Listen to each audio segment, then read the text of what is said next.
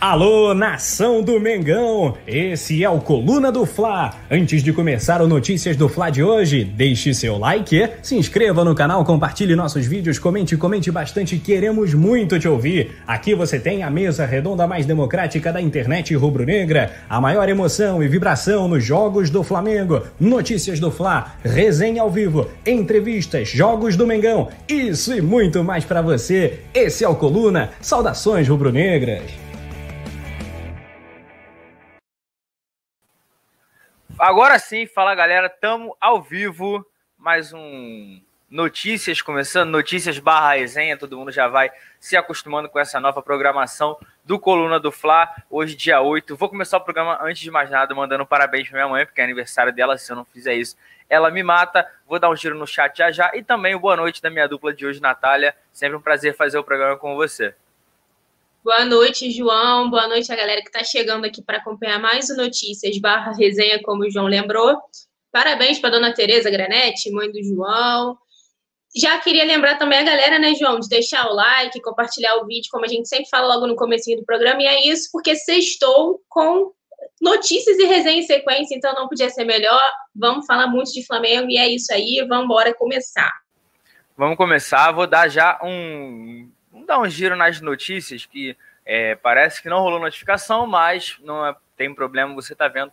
Compartilha esse vídeo, se inscreve no canal, bota aí o sininho das notificações, bota assim, mostrar tudo, manda para os seus grupos do WhatsApp. Vamos dar um giro nas notícias, porque tem muita coisa para falar. Uma semana que era para ser uma semana boa, o Flamengo fez o favor de perder para o Fluminense, mas vamos seguir a vida que não, tem, não adianta ficar olhando para trás, tem que consertar os erros. A gente vai falar sobre o Flamengo nas redes sociais. Se dentro de campo o aproveitamento não está sendo tão bom, o Flamengo é o clube com mais engajamento, foi o clube, né, com mais engajamento nas redes sociais durante 2020.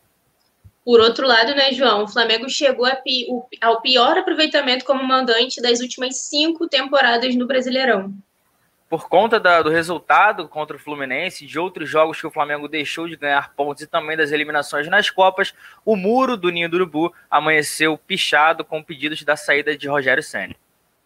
Falando no Senna, ele também tem o pior aproveitamento dos últimos cinco técnicos do Flamengo. É, também a gente vai falar sobre o Ceará, né? De olho no rival, eles que perderam para o Internacional. Vamos ver como vem o adversário para encarar o Flamengo no próximo domingo, às 4 horas da tarde, aqui no Maracanã. O Flamengo é o segundo clube com maior prejuízo financeiro pela falta de público no Brasileirão. Hoje cedo também rolou a entrevista coletiva. A gente teve a expectativa de ser algum dirigente, algum posicionamento mais firme, mas não. O Flamengo colocou para falar o Bruno Henrique. A gente vai trazer alguns detalhes dessa conversa que ele teve com os jornalistas. A notícia boa desse sexto é que o Flamengo encaminha um acordo com o clube japonês para o empréstimo do Lincoln.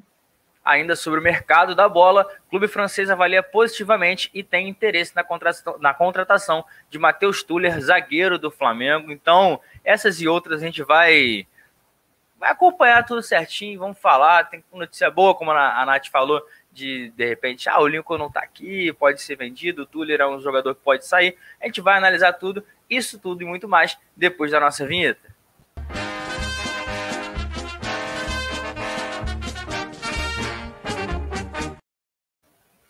Vamos começar, pessoal no chat aqui, tem o Fernando Serra 53, a Lilian Coelho tá por aqui mandando boa noite, Cássio Coelho também mandando parabéns, hum, é, hoje vou mandar vários parabéns que minha mãe fica sentida se não mandar, Júlio Vasconcelos falando coloca o Malva na bancada, Erivelton Batista Soares falando é, Rogério Ceni fora já, o Errol Flint é, não sei, eu li rápido, eu fico até com medo que eu dou esses vacilos direto, né? De ficar lendo esses nomes aí de salve maluco. Mas ele tá mandando o boa noite dele. Então vamos começar já, Natália, falando sobre o aproveitamento do Flamengo nas redes sociais. Ano passado, é, a gente sabe que o, tá tudo moderno, hoje em dia é tudo telefone, então as redes sociais dos clubes acabam tendo um peso muito grande na influência dos bastidores e tudo mais. E no Flamengo não é diferente, já que o Flamengo é o clube de maior torcida. Com isso, o Flamengo também foi o clube brasileiro com mais engajamento nas redes sociais de 2020. A gente no Coluna sempre traz né, é, esses rankings e tudo mais. E eu vou trazer os números certinhos dos cinco primeiros clubes brasileiros com mais engajamento na, nas redes sociais em 2020. O Flamengo, é assim, não é que o Flamengo liderou, o Flamengo atropelou os rivais. O Flamengo teve 892 milhões de interações contando Instagram, Twitter, Facebook, YouTube e também o TikTok, enquanto o segundo colocado foi o Corinthians com 179 milhões, ou seja, uma distância gigantesca, mais de 600, 700 milhões aí. É, o São Paulo foi o terceiro com 163 milhões, o Palmeiras o quarto com 143 milhões, enquanto o quinto foi o Santos com 125 milhões. Então isso a gente já já mostra a força que a torcida do Flamengo tem. Então, não é assim, no Coluna a gente sempre trouxe, lá no coluna do Fla.com, a Natália sabe, todo mundo que acompanha sabe que durante os meses a gente vai trazendo, e teve meses que o Flamengo superou times gigantescos da Europa, tipo é, o Real Madrid já ficou atrás do Flamengo em interação,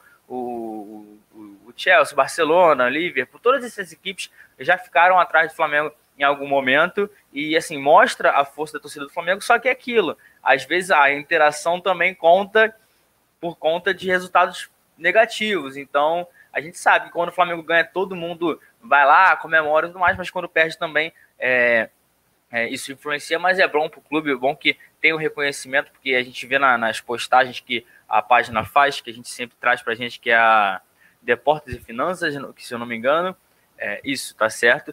E, sim, clubes de torcedores do clube de, do mundo inteiro falando. Então mostra aí que esse é um passo também importante para que a gente fala muito da internacionalização da marca do Flamengo. Como é que você vê, Nath, isso aí, se, assim, pelo menos é bom, mas não é o, o crucial que a gente estava precisando agora, mas é um fato que a gente também não pode deixar passar batido, né?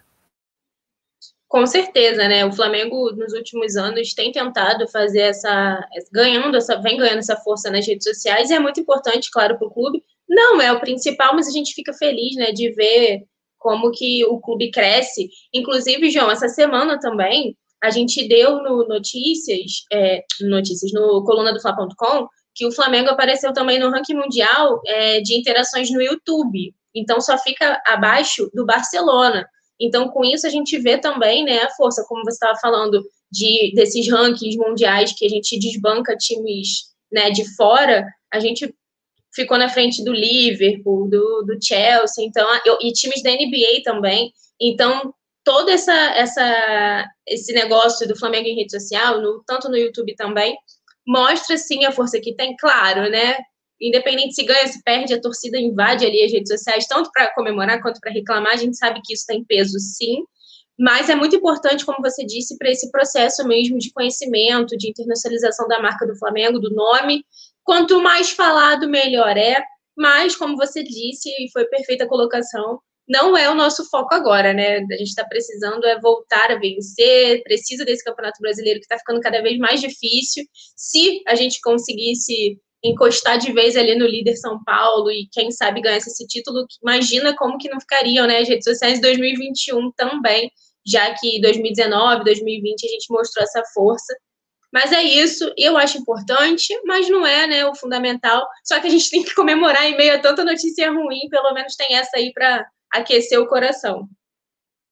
É, assim, não é, como a gente destacou, não é o que a gente precisa nesse momento, mas é um fator muito importante, já que a gente vê que pelo fora de campo a gente está em outro patamar, a torcida do Flamengo faz a diferença e desbanca torcedores de clubes do mundo inteiro, você está muito bem da NBA, então é assim, vamos, vamos seguir o programa, vou dar só um giro rápido no chat, que tem é, o Ricardo Caldeira pedindo salve dele, Erivelton, o Douglas Laguardia falando que tá difícil, Fernando Márcio do Vale também perguntando se o Rogério caiu. Não, o Rogério Senna ainda é treinador do Flamengo. João Roberto Rodrigues falando que o Jorge Sampaoli que pode mudar o Flamengo. Daniel Pinheiro falando que é panela. Erivaldo Júnior dando aquele boa noite dele sempre aqui. Davi Edson. Alzira B, perguntando cadê o Louro. Esquece o Louro, nunca mais faz isso na minha cabeça, na desgraça que eu fiz. Valmir Moreira Pinto mandando boa noite dele pra galera aqui. Mas vamos dar sequência, porque se essa era uma das notícias boas, agora começa uma sequência de notícias não tão legais, mas que a gente também passa pra galera, né, Nath? Pois é, né? Foi o que eu disse, a gente tinha que comemorar aquela, porque agora vai ficar um pouquinho complicado, mas a gente tem que falar, que o Flamengo, a gente sabe, né? derrapou contra o Fluminense, perdeu por 2 a 1 de virada, já nos acréscimos, foi um resultado muito ruim para gente.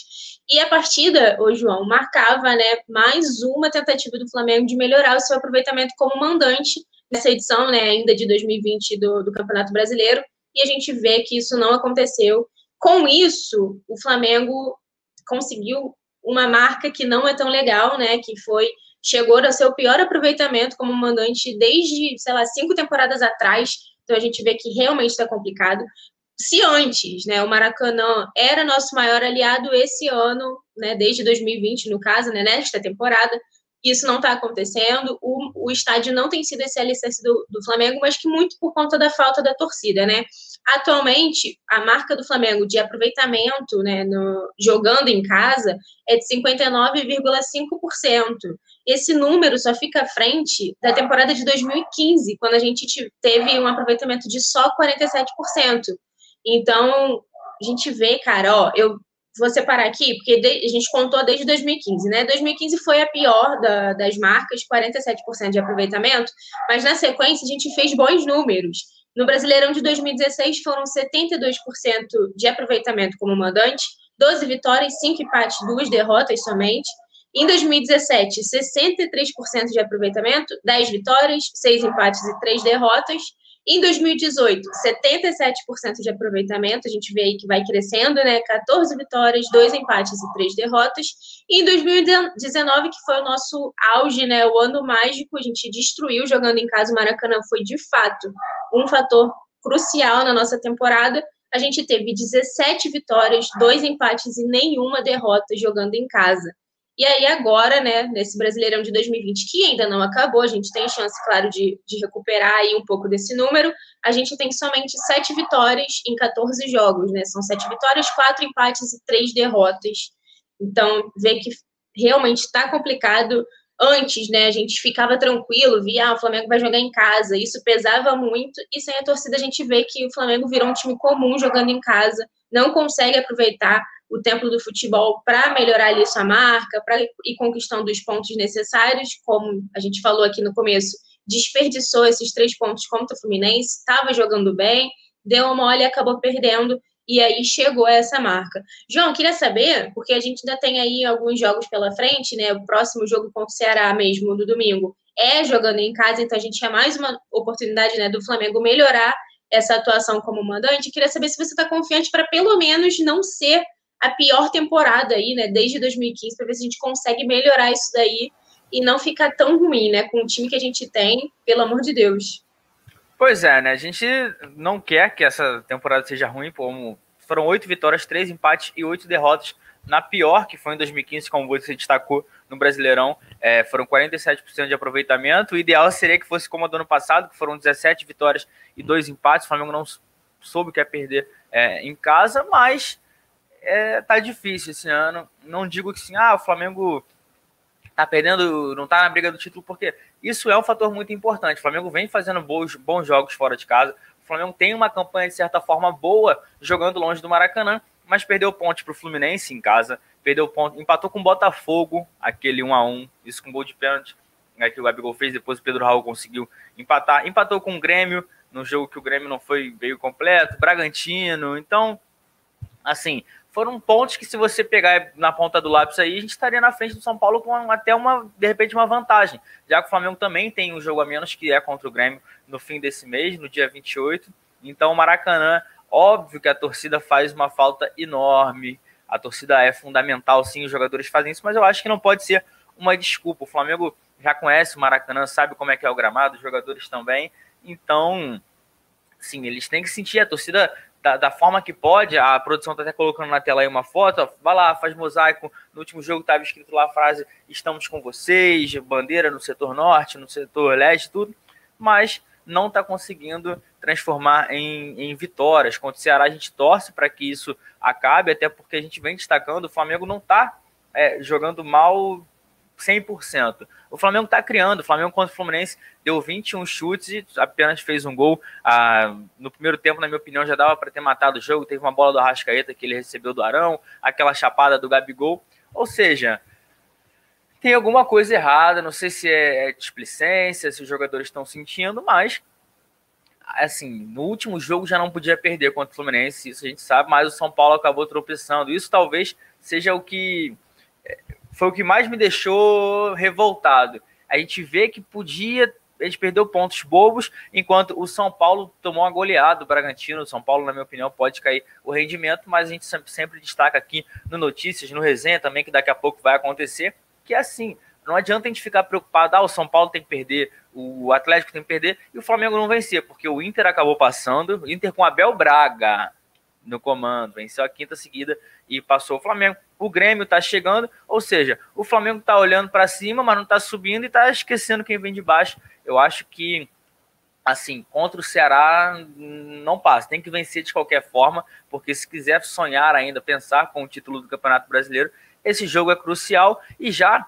falando, emendando nesse assunto, né, o pessoal tá meio bolado com o Rogério Senna nas redes sociais, a gente tem essas informações, a gente acaba acompanhando, quem é ligado na Flá TT, que é muito movimentada, e depois disso, a madrugada de hoje, o, algum torcedor foi até o Ninho do Urubu, pichou fora RC, ainda botou um P12 embaixo aí, a produção vai colocando na tela, pedindo a saída do Rogério Ceni, que como a, gente vem destacando essa semana, ele teve tempo para trabalhar, não só agora no fim do ano.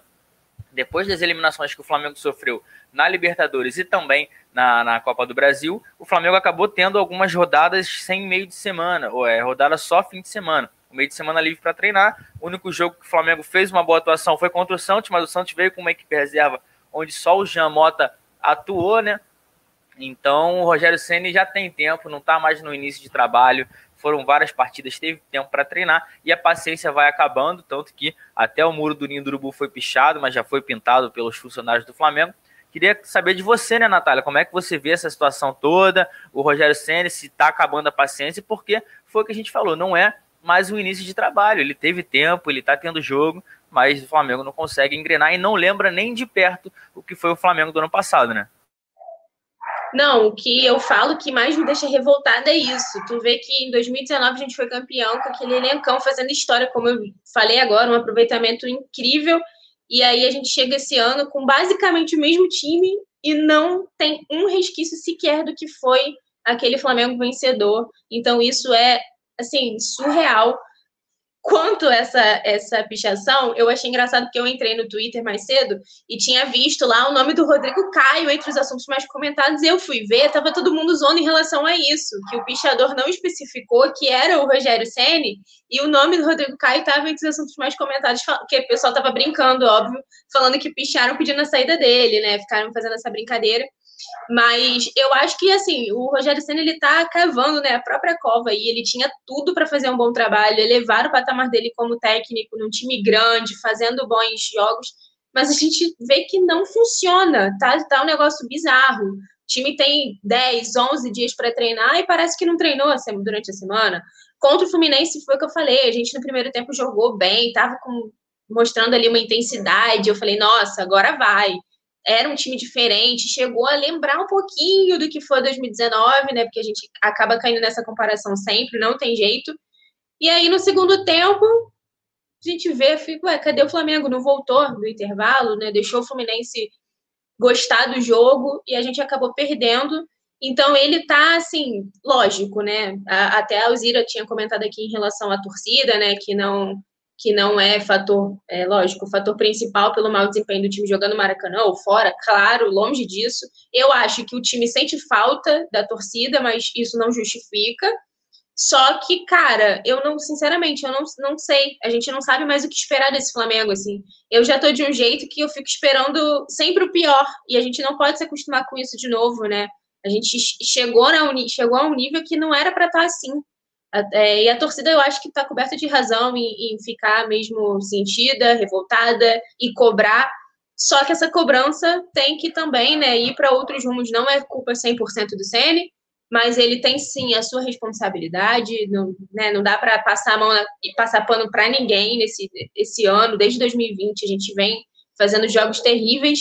Então, cara, sinceramente, alguma coisa tem que ser feita. Não sei se mudar de técnico agora seria uma opção, não sei se eles estão cogitando isso porque já está na reta final do campeonato, mas alguma coisa precisa ser feita. Não dá para esse time ficar com semanas e semanas livres de treinamento e não conseguir vencer adversários que teoricamente têm elencos inferiores e um aproveitamento até também pior do que o do Flamengo.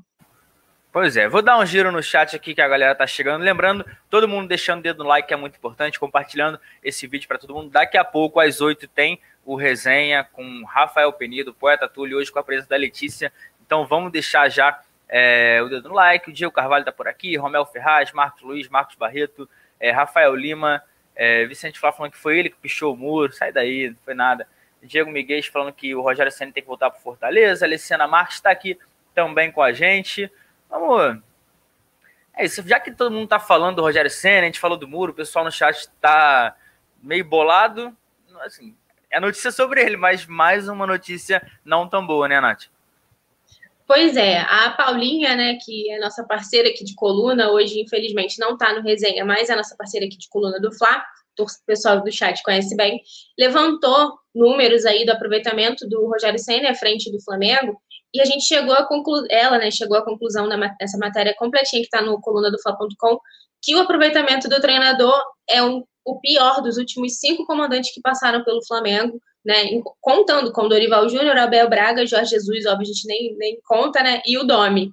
Então, eu vou falar aqui a, as contas, né, o Dorival Júnior, que foi né, nessa contagem o quinto para trás, teve sete vitórias, três empates e uma derrota, né, com 72,7% de aproveitamento. Abel Braga, oito vitórias, dois empates e uma derrota, com 78,7%. Como o João disse, tá lá, na, lá, passou o Flamengo agora na tabela com o Internacional. Então já a gente acende mais uma vez esse alerta. E o Jorge Jesus, com seis vitórias, três empates e duas derrotas, 63,6% de aproveitamento. E o Domi, que né, teve cinco vitórias, dois empates e quatro derrotas, com 51,5% de aproveitamento.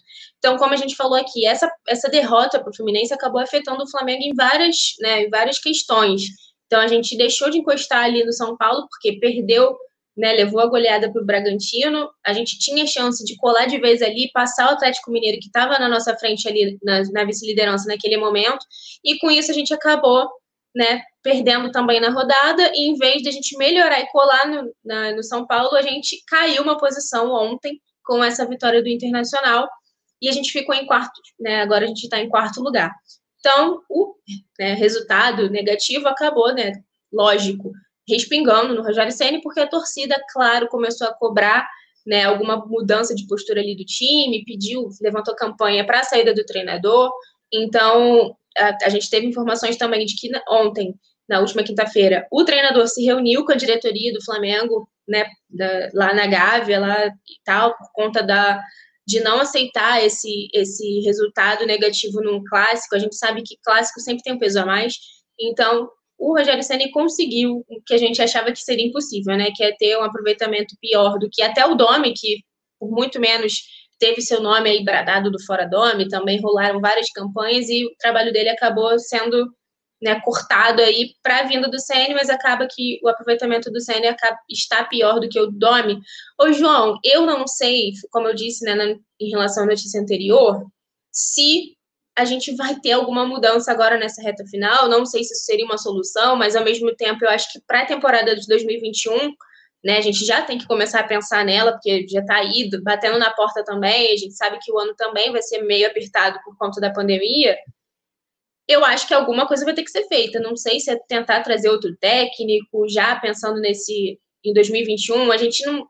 Eu, sinceramente, não estou nem mais tão confiante com 2020, sabe? Da gente conseguir esse título brasileiro. Eu acho que esses moles que a gente está dando realmente está deixando tudo muito insustentável e eu acho que a diretoria tem que começar a planejar como que vai ficar a próxima temporada, se essa não tiver mais jeito, João.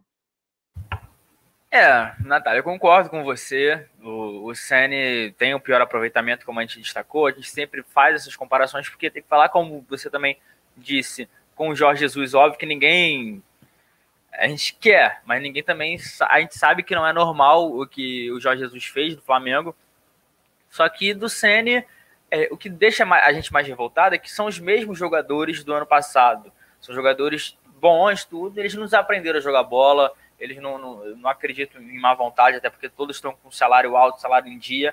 Alguma coisa tá errado e, e ninguém consegue ver. A, a diretoria do Flamengo teve reunião com o Rogério Ceni essa semana. Sempre tem, vamos deixar claro para que não seja assim, ah, porque lá no Coluna saiu. Não, sempre tem essa reunião no, no Ninho do Urubu, só que dessa vez foi uma reunião mais demorada. Marcos Braz, Spindo, Rogério Ceni o todo mundo quer saber o que está acontecendo, é, achar uma solução para o Flamengo.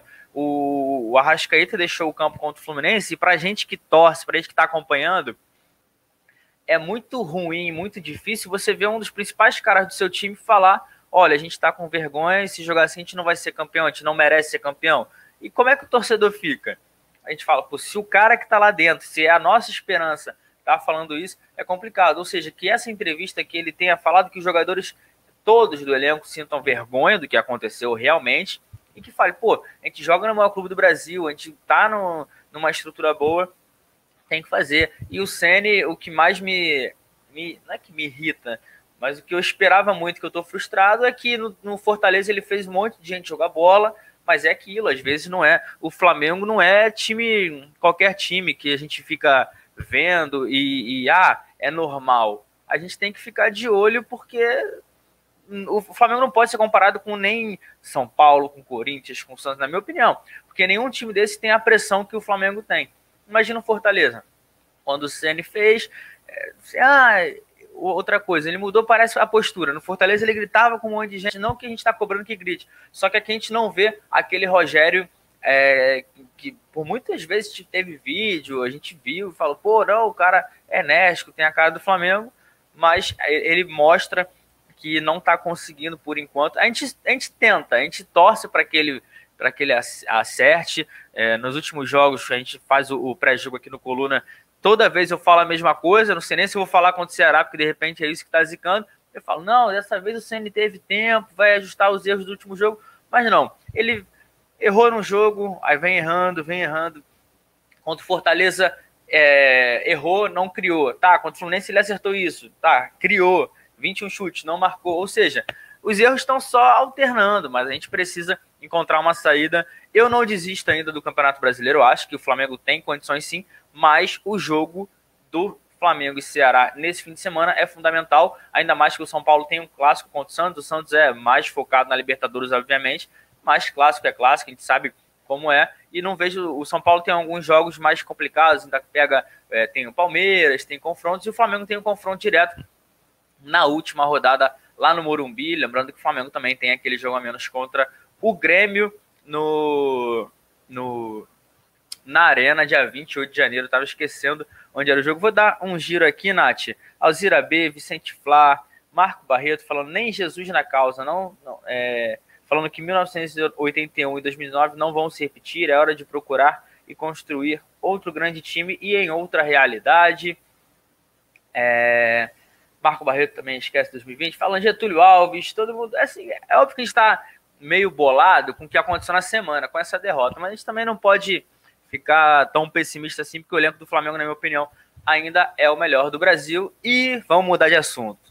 Já que eu falei do Flamengo e Ceará, vamos ficar de olho no Ceará para o jogo, que eles vieram, é, vêm né, de uma derrota para o Internacional e a gente está acompanhando, vendo tudo. Eles não têm um jogador muito importante do esquema do Guto Ferreira, que é o Samuel Xavier, o lateral direito, acabou recebendo o terceiro cartão amarelo né, no jogo contra o Inter, por isso ele deve entrar com o Eduardo. Deve ser sim.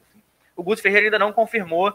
É, o Ceará viaja amanhã de tarde aqui para o Rio, onde não deve treinar aqui, treina amanhã de manhã lá em Fortaleza e vem. Aí o Guto Ferreira já deu uma pista, aí o pessoal foi é, conversar com o Eduardo para saber. Ele já até falou sobre a oportunidade que ele pode ter. Vou até abrir aspas para o jogador. Ele falou assim: venho trabalhando muito forte desde o início da temporada. Fisicamente estou bem e com a cabeça boa. Essa oportunidade caiu em boa hora. Substituir o Samuel é uma missão difícil, até pela forma como ele vem atuando. Para mim, tem sido muito bom estar aqui disputando posição com um cara como ele, Aí ele também não deve ter outros jogadores, que é o Gabriel Lacerda e o Leandro Carvalho, que estão no departamento médico, e também o Felipe Viseu, né? Ainda bem, né? Que era uma chance de lei do ex aí, que quando tem o ex contra o Flamengo, a gente sabe que é muito perigoso. Mas, Natália, assim, não é o. Eu não vou mais desmerecer nenhum adversário que a gente, vem, a gente fala, não, que o Flamengo e chega aqui e não joga. O Ceará vem até conseguindo fazer bons jogos, mas tem perdido. Última, eles venceram o Fortaleza na, no último jogo do ano passado, no clássico com 2 a 0 mas não tem uma regularidade tão grande. Tem o craque deles é o Vina, que vai jogar, tem o Kleber, atacante, mas se pegar no geral, o Flamengo vou bater na madeira que eu sempre falo, o Flamengo tem obrigação de golear. Como é que você está vendo o que você espera para esse jogo, já que eles não têm uma peça importante que é o Samuel Xavier? Não, eu acho que, cara, se perder para o Ceará pela. Não, sério, João. Se perder para o Ceará, eu nem sei o que, que, eu, o que, que eu vou fazer eu acho que eu mesma vou, sei lá, vou tomar alguma providência, porque tem como, não tem como. Como você falou, a gente, claro, não vai desmerecer adversário nenhum, mas assim, não tem Tipo, não pode existir essa possibilidade, cara. A gente precisando ganhar com esses dias aí para treinar. Agora, né, não vai poder colocar, ah, mas a gente treinou a semana inteira. Tudo bem, mas, cara, não é possível. E eu vou ler aqui, João, porque o técnico do Ceará, né, depois de ter perdido para o Inter, também falou que agora essa derrota impulsiona a equipe para jogar contra o Flamengo e vir com uma vontade a mais. Eu vou ler um trechinho aqui da aspa dele que a gente deu hoje também no coluna do Fla.com, que ele falou assim: não perdemos qualquer jogo. É uma das equipes que liderou o primeiro turno da competição e quer uma vaga na Libertadores e quem sabe o título. Foi uma equipe montada para isso. O Ceará é uma surpresa dentro da competição. Está rivalizando com equipes mais fortes jogo a jogo e às vezes comete erros normais ao buscar é, ascender de patamar, de importância na Série A a equipe mais cascuda do Inter faz a diferença. Para nós é um aprendizado e tenho certeza que isso vai impulsionar uma vontade ainda maior no jogo contra o Flamengo. Então é isso, a gente não tem como desmerecer, claro, eles vão vir mordidos aí, precisando também do resultado, mas, cara, um time que tem Gabigol, Bruno Henrique, Pedro, um ataque super né, ofensivo ali, um, um, um setor ofensivo muito poderoso não conseguir ganhar do Ceará e a nossa defesa também, por outro lado, que é o nosso ponto fraco aí desde 2020, né? A gente não conseguiu acertar muito bem ali a defesa. A gente ainda, eu não sei se você tem alguma informação sobre o Diego Alves, mas eu creio que ele ainda não vai estar tá nesse jogo contra o Ceará, é, né? ainda, ainda é dúvida, o Flamengo até treinou, mas a tendência é que o Hugo seja assim o titular do, do Flamengo nessa partida. Pois é, então a gente vê aí que, que a gente segue sem o nosso goleiro titular. Lógico que o Hugo ele dá conta do recado e tudo, mas a gente vê que não é o goleiro ideal nesse time do, do Rogério Senna que já chegou. A primeira mudança que ele fez foi essa: colocar o Rogério Senna de volta à titularidade. Então a nossa defesa não conseguir segurar o ataque do Ceará e ao mesmo tempo o nosso ataque não conseguir ali, né, massacrar eles, com todo respeito, claro, realmente é porque tem alguma coisa muito mais errada do que a gente consegue imaginar, né? Então eu tô confiante. Eu, o pessoal sempre brinca aqui por conta do placar que eu falo. O Rafael Lima, que tá aqui, vira e mexe, me manda mensagem lá no Instagram para perguntar meu palpite quando eu não, não tô aqui no programa véspera assim, de jogo. Mas dessa vez eu prefiro nem arriscar, eu só quero que a gente ganhe. E nessa atual circunstância, apesar de 1 a 0 teoricamente ser né, um placar magrinho para um, um Flamengo e Ceará, que a gente deveria golear, até isso eu estou aceitando. A gente tem que sair do Maracanã com esses três pontos, porque não é possível perder, desperdiçar mais pontos agora nessa próxima rodada. É, assim, não dá mais para a gente ficar perdendo pontos, porque a gente já desperdiçou tudo que podia, com juros, inclusive. Vou dar mais um giro no chat aqui. É, o, a, o Leandro, ele é uma figura, falando do Clodoaldo. Não, o Clodoaldo é, é feio, bichinho. João RN também está por aqui, reclamando do Senna. Diego Miguel falando que o Senna tem que ser titular. Não. Ah, de repente poderia agregar mais, batendo falta, porque é, só um detalhe: que assim, o Flamengo não faz gol de falta há muito tempo. E no último Fla-Flu teve aquela falta no finalzinho, todo mundo comemorou na, assim, na, na, na arquibancada, dirigente, como se fosse um pênalti. Eu falei, pô, eu tô com eles, mas pô, é, as faltas do Flamengo a gente tem que comemorar hoje se passarem da barreira, porque tá feio. O Rogério Ceni, pelo menos isso tem que ajudar a gente. O último gol foi contra o Paraná no 2018. O Vicente Flávio falando aqui, é, lembrando da frase do Thiago Neves do se perdeu pro CSA, pelo amor de Deus, Zezé, fala Zezé, bom dia, cara. Esquece, o Flamengo não tá nesse nível. É, Ladiane Ribeiro também tá por aqui, falando que nunca botou fé no Rogério. O Rogério Ceni ele não tá com uma moral muito boa, mas é o que a gente tem hoje no comando. A Natália falou agora há pouco tem que fazer já a preparação, de repente analisar o mercado. O campeonato vai até fevereiro, o Flamengo ainda tem chance, mas para a próxima temporada não sei se, se ele aguenta a pressão. Vou passar para o próximo assunto, porque o Flamengo, é, além de. Não só o Flamengo, né? Todos os clubes do Brasil e do mundo estão sofrendo por conta dessa pandemia que a gente vem é, passando. É, uma nova realidade, todo mundo de tudo. E nos estádios a gente já está acostumando, se acostumando com as arquibancadas vazias e por isso o prejuízo é muito grande. O Flamengo já está tendo prejuízo por conta de, dessa ausência dos torcedores com bilheteria, com sócio torcedor, com viagens onde o Flamengo faz alguns eventos das embaixadas. E o prejuízo é muito grande porque o Flamengo precisa pagar para jogar no Maracanã. Então eu vou. Gente, uh, o UOL fez um levantamento muito bacana, a gente também é, botou lá no coluna do Fla.com para quem quiser acompanhar, porque o Flamengo é o segundo clube com, a, com maior prejuízo financeiro pela falta de público no Brasileirão. É, o Flamengo, a gente, eles falam aqui, o Flamengo foi e está tendo que desembolsar cerca de 200 mil reais para jogar no Maracanã. Com isso, né, são 2 milhões e meio. Já o Fluminense, que também joga no, no Maracanã, teve um custo de 2,7 milhões, foi quem é, gastou mais e teve mais prejuízo nessa competição. Vou pegar o top 5, olha. Fluminense em primeiro com 2 milhões e 700 mil reais, o Flamengo em segundo com quase 2 milhões e meio, Atlético Mineiro com 1 milhão e meio, Botafogo com 1 milhão e 300 mil e o Palmeiras com um pouco mais de 1 milhão e 100 mil reais. Ou seja, o Flamengo e o Fluminense pagam muito caro no Maracanã. Todo mundo fala, não, que tem que administrar tudo, mas é muito caro para jogar. São 200 mil reais por jogo. Isso a gente bota na balança aí o Flamengo fazendo jogo atrás de jogo no Maracanã. Teve teve rodada, se eu não me engano, foi teve uma sequência que foi Goiás na terça, Bragantino na quinta, aí jogou com o Corinthians fora e depois jogou de novo aqui. Ou seja, o Flamengo tá tendo um prejuízo, são todos os times do Brasil, isso a gente está destacando, só que a diferença é muito grande. O Atlético Mineiro que joga no Mineirão tá tendo um milhão e meio. É uma grana alta? É, mas não chega nem perto do que o Flamengo. O Flamengo gastou um milhão a mais com o mesmo número de jogos. Como é que você vê essa situação, Natália? Porque é que lá o Maracanã é a casa, a gente tá vendo, tá bonitinho, mas por trás nos cofres está doendo no bolso do Flamengo, né?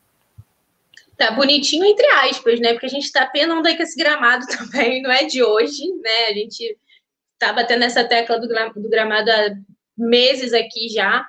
E, e, cara, é muito surreal você ver o custo de que cada jogo tem. E eu acho que não à toa, tanto o Flamengo quanto o Fluminense são, puxam ali a fila, né? O Fluminense em primeiro, logo na sequência o Flamengo, do, em relação ao prejuízo, porque é um estádio caro de, de você realizar os seus jogos, de você mandar seus jogos, e são a, a dupla Fla-Flu, para quem né, a galera sabe aí, tem, né, administra ali em conjunto a concessão do Maracanã, então eu acho que não é, não é coincidência, né, esses dois clubes estarem ali entre os dois, com os dois maiores prejuízos da, da temporada até então, né, que a temporada ainda não acabou, mas a tendência é que esse, esse prejuízo ainda aumente. A gente ainda tem alguns jogos, né, jogando no Maracanã, e, e, custa muito. E o que acontece, que até voltando a falar da ausência da torcida, é que jogar no Maracanã com a presença do torcedor já pagava né, ali o, o prejuízo que o Flamengo tinha para jogar ali.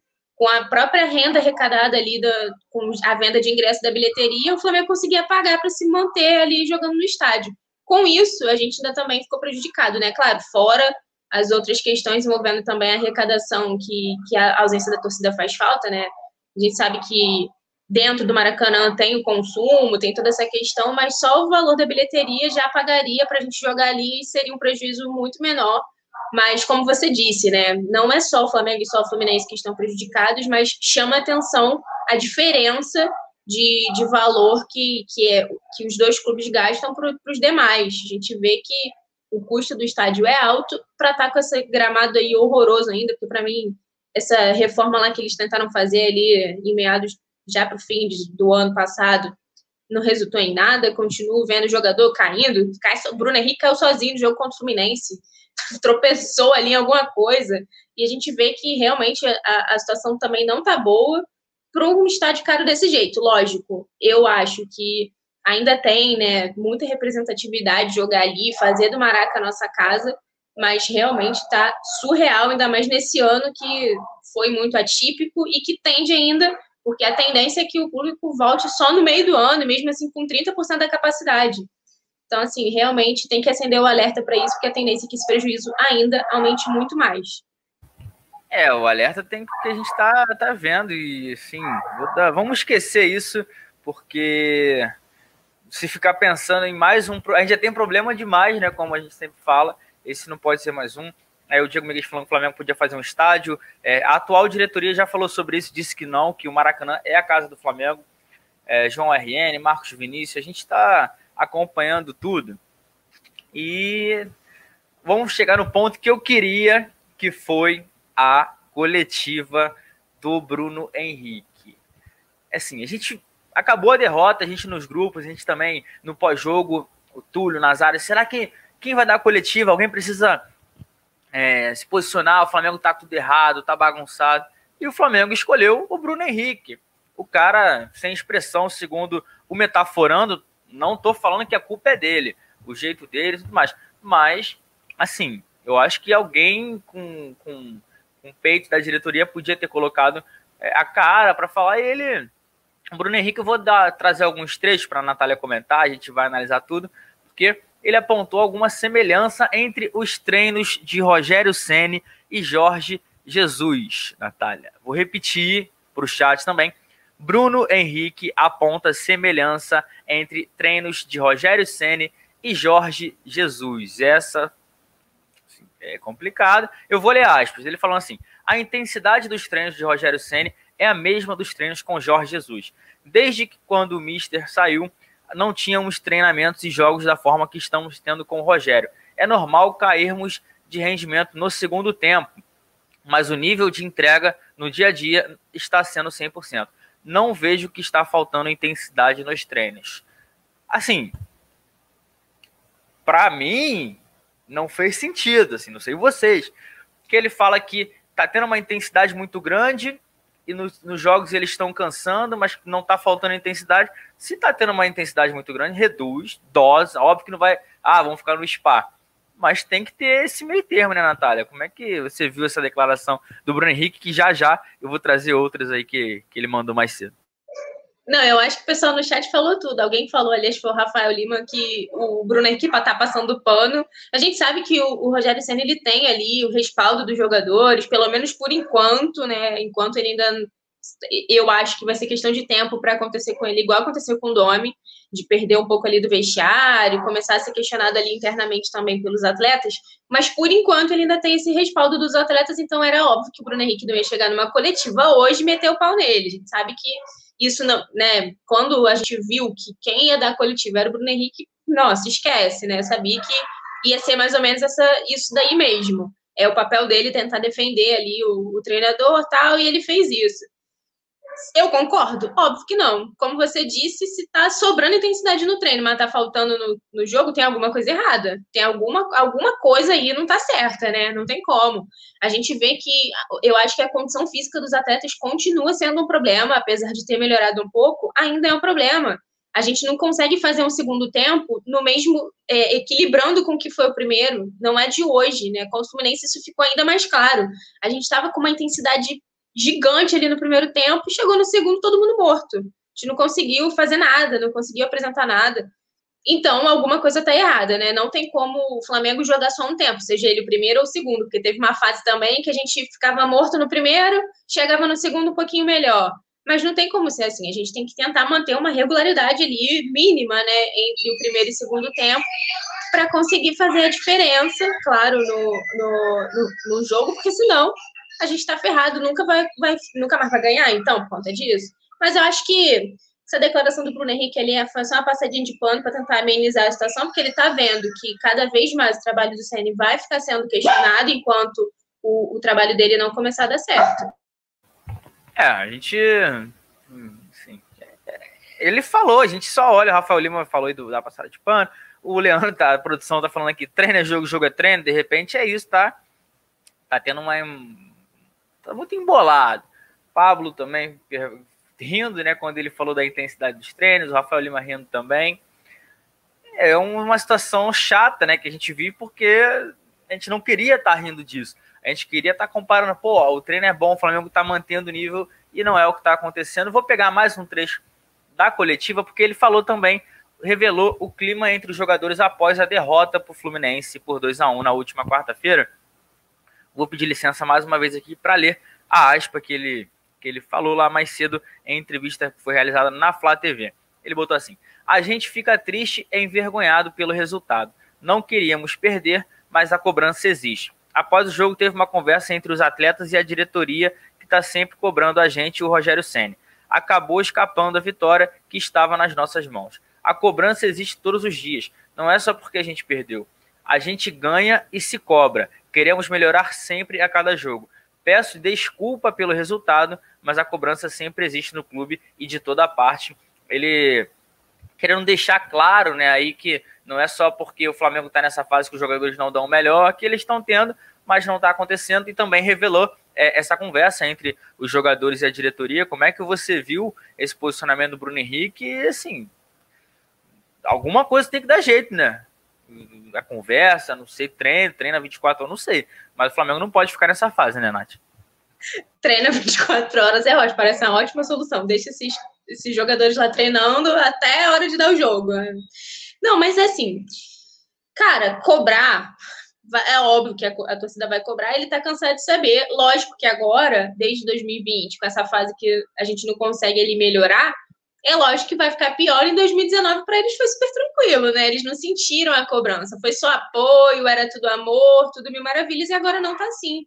E, e, e é normal não estar assim, né? É, faz parte. Agora, essa conversa ali, como eu disse, tem que ter conversa entre o técnico e a diretoria, tem que ter conversa entre a diretoria e os jogadores também. Eu não acho, de verdade, eu não acho que esses jogadores, como você disse, desaprenderam a jogar futebol.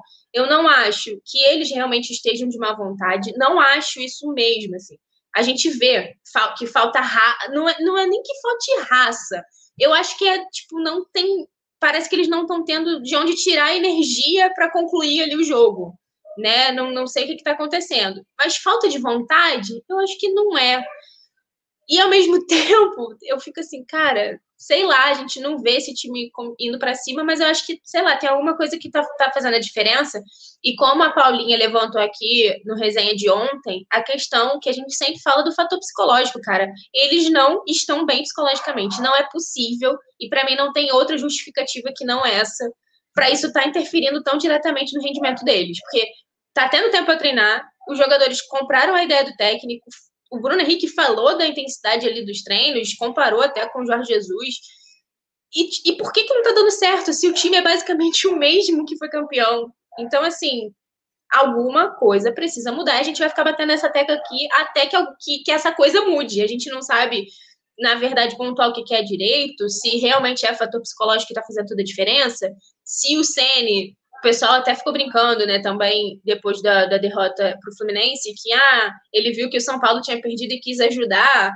E esse fator também dele ser ídolo lá tem pesado muito na cobrança dele aqui, por conta de, do líder ser o São Paulo, eu acho que isso também está influenciando.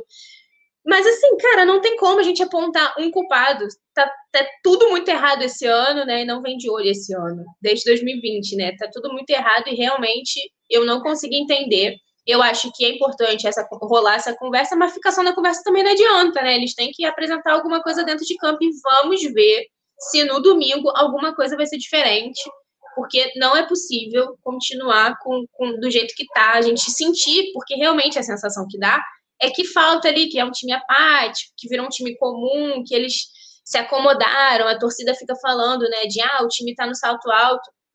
Então, assim, se tá dando essa impressão, alguma coisa realmente tem que mudar. É, tem que mudar porque não tá dando. Pessoal, a produção lembrando para a gente deixar o dedo no like, é muito importante. Daqui a pouco, daqui a alguns minutos, a rapaziada do Resenha já tá se aprontando. Vai ter muito assunto também para todo mundo ficar ligado sobre o Flamengo. Já, assim, a gente pegou uma sequência de notícias assim, que a gente não queria ter falado, mas tem uma aí, Nath, que de repente a galera tá querendo saber. Não sei o que tô dizendo, você que falou aí no começo. Não, pera, pelo amor de Deus, né? Vamos sextar aí com uma notícia boa, porque a gente estava precisando, que é essa, é, esse acerto aí do Flamengo com um time japonês pelo empréstimo do Lincoln. A gente vê que é um jogador também que começou dando muito problema para a gente em 2020, né? Foi afastado, causou aí.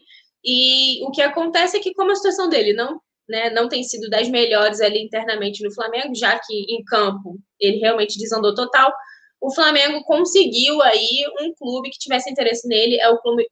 Eu, e o João tava pedindo ajuda dele aqui para falar, porque o clube é japonês, né, gente? Então é sempre aquela vergonha alheia para falar aqui, mas esse é mais ou menos tranquilo, tranquilo porque é Viseu Kobe. A gente chegou a essa conclusão de que é assim que se pronuncia. Esse clube japonês encaminhou o acerto né, de empréstimo com o Flamengo, que a tendência é que ele fique fora né, do Flamengo até dois, o fim de 2021. Só que o que acontece? Né? Essa informação foi divulgada pelo repórter Renan Moura, né, da Rádio Tupi, mas o Vene Casagrande também tinha detalhado um pouquinho como que funcionaria essa negociação, e eu vou tentar explicar. O Flamengo ofereceu, né, a gente também já comentou isso aqui, uma contraproposta para esse clube japonês, o Viseu Kobe, pra, e está aguardando uma resposta deles para eles finalizarem esse acordo. Segundo né, o Vene, o empréstimo seria até dezembro, mas o Flamengo quer que o Viseu Kobe pague 50 mil dólares à vista, além de 2,5 milhões de dólares na opção de compra por 75% dos direitos econômicos do Lincoln, o que totalizaria 3 milhões de dólares. A obrigação de compra aconteceria caso o Lincoln participe, né, seja jogue 50% das partidas em 2021 pelo clube japonês. Ele, a gente sabe, né? O Lincoln chegou, né? Teve aí um, esse status de uma das principais joias e revelações do Flamengo, das categorias de base e tudo, mas ele não tem dado, tá, dado bons frutos e, e, chegou nesse nível aí que ficou insustentável quando o, o Flamengo pediu para que ele descesse de categoria, né, voltasse a integrar o elenco sub-20 lá para treinar, tudo, deu aquela confusão toda com os empresários, mas parece, né, que esse, esse clube japonês, o Viseu Kobe, realmente vai é, dar uma resposta positiva e o Flamengo só está esperando isso. E a gente já comentou aqui né, sobre essa contraproposta e tudo, só que o que acontece, João, eu acho que chegou no nível de que o Flamengo ele precisa também dar uma facilitada, né? É um jogador que aqui não é muito aproveitado e tal, então, tipo assim, a gente precisa também solucionar isso com o Flamengo não dificultando muito. Claro que o Flamengo não pode ficar no prejuízo, mas a tendência é que esse empréstimo aconteça inicialmente até o fim do ano.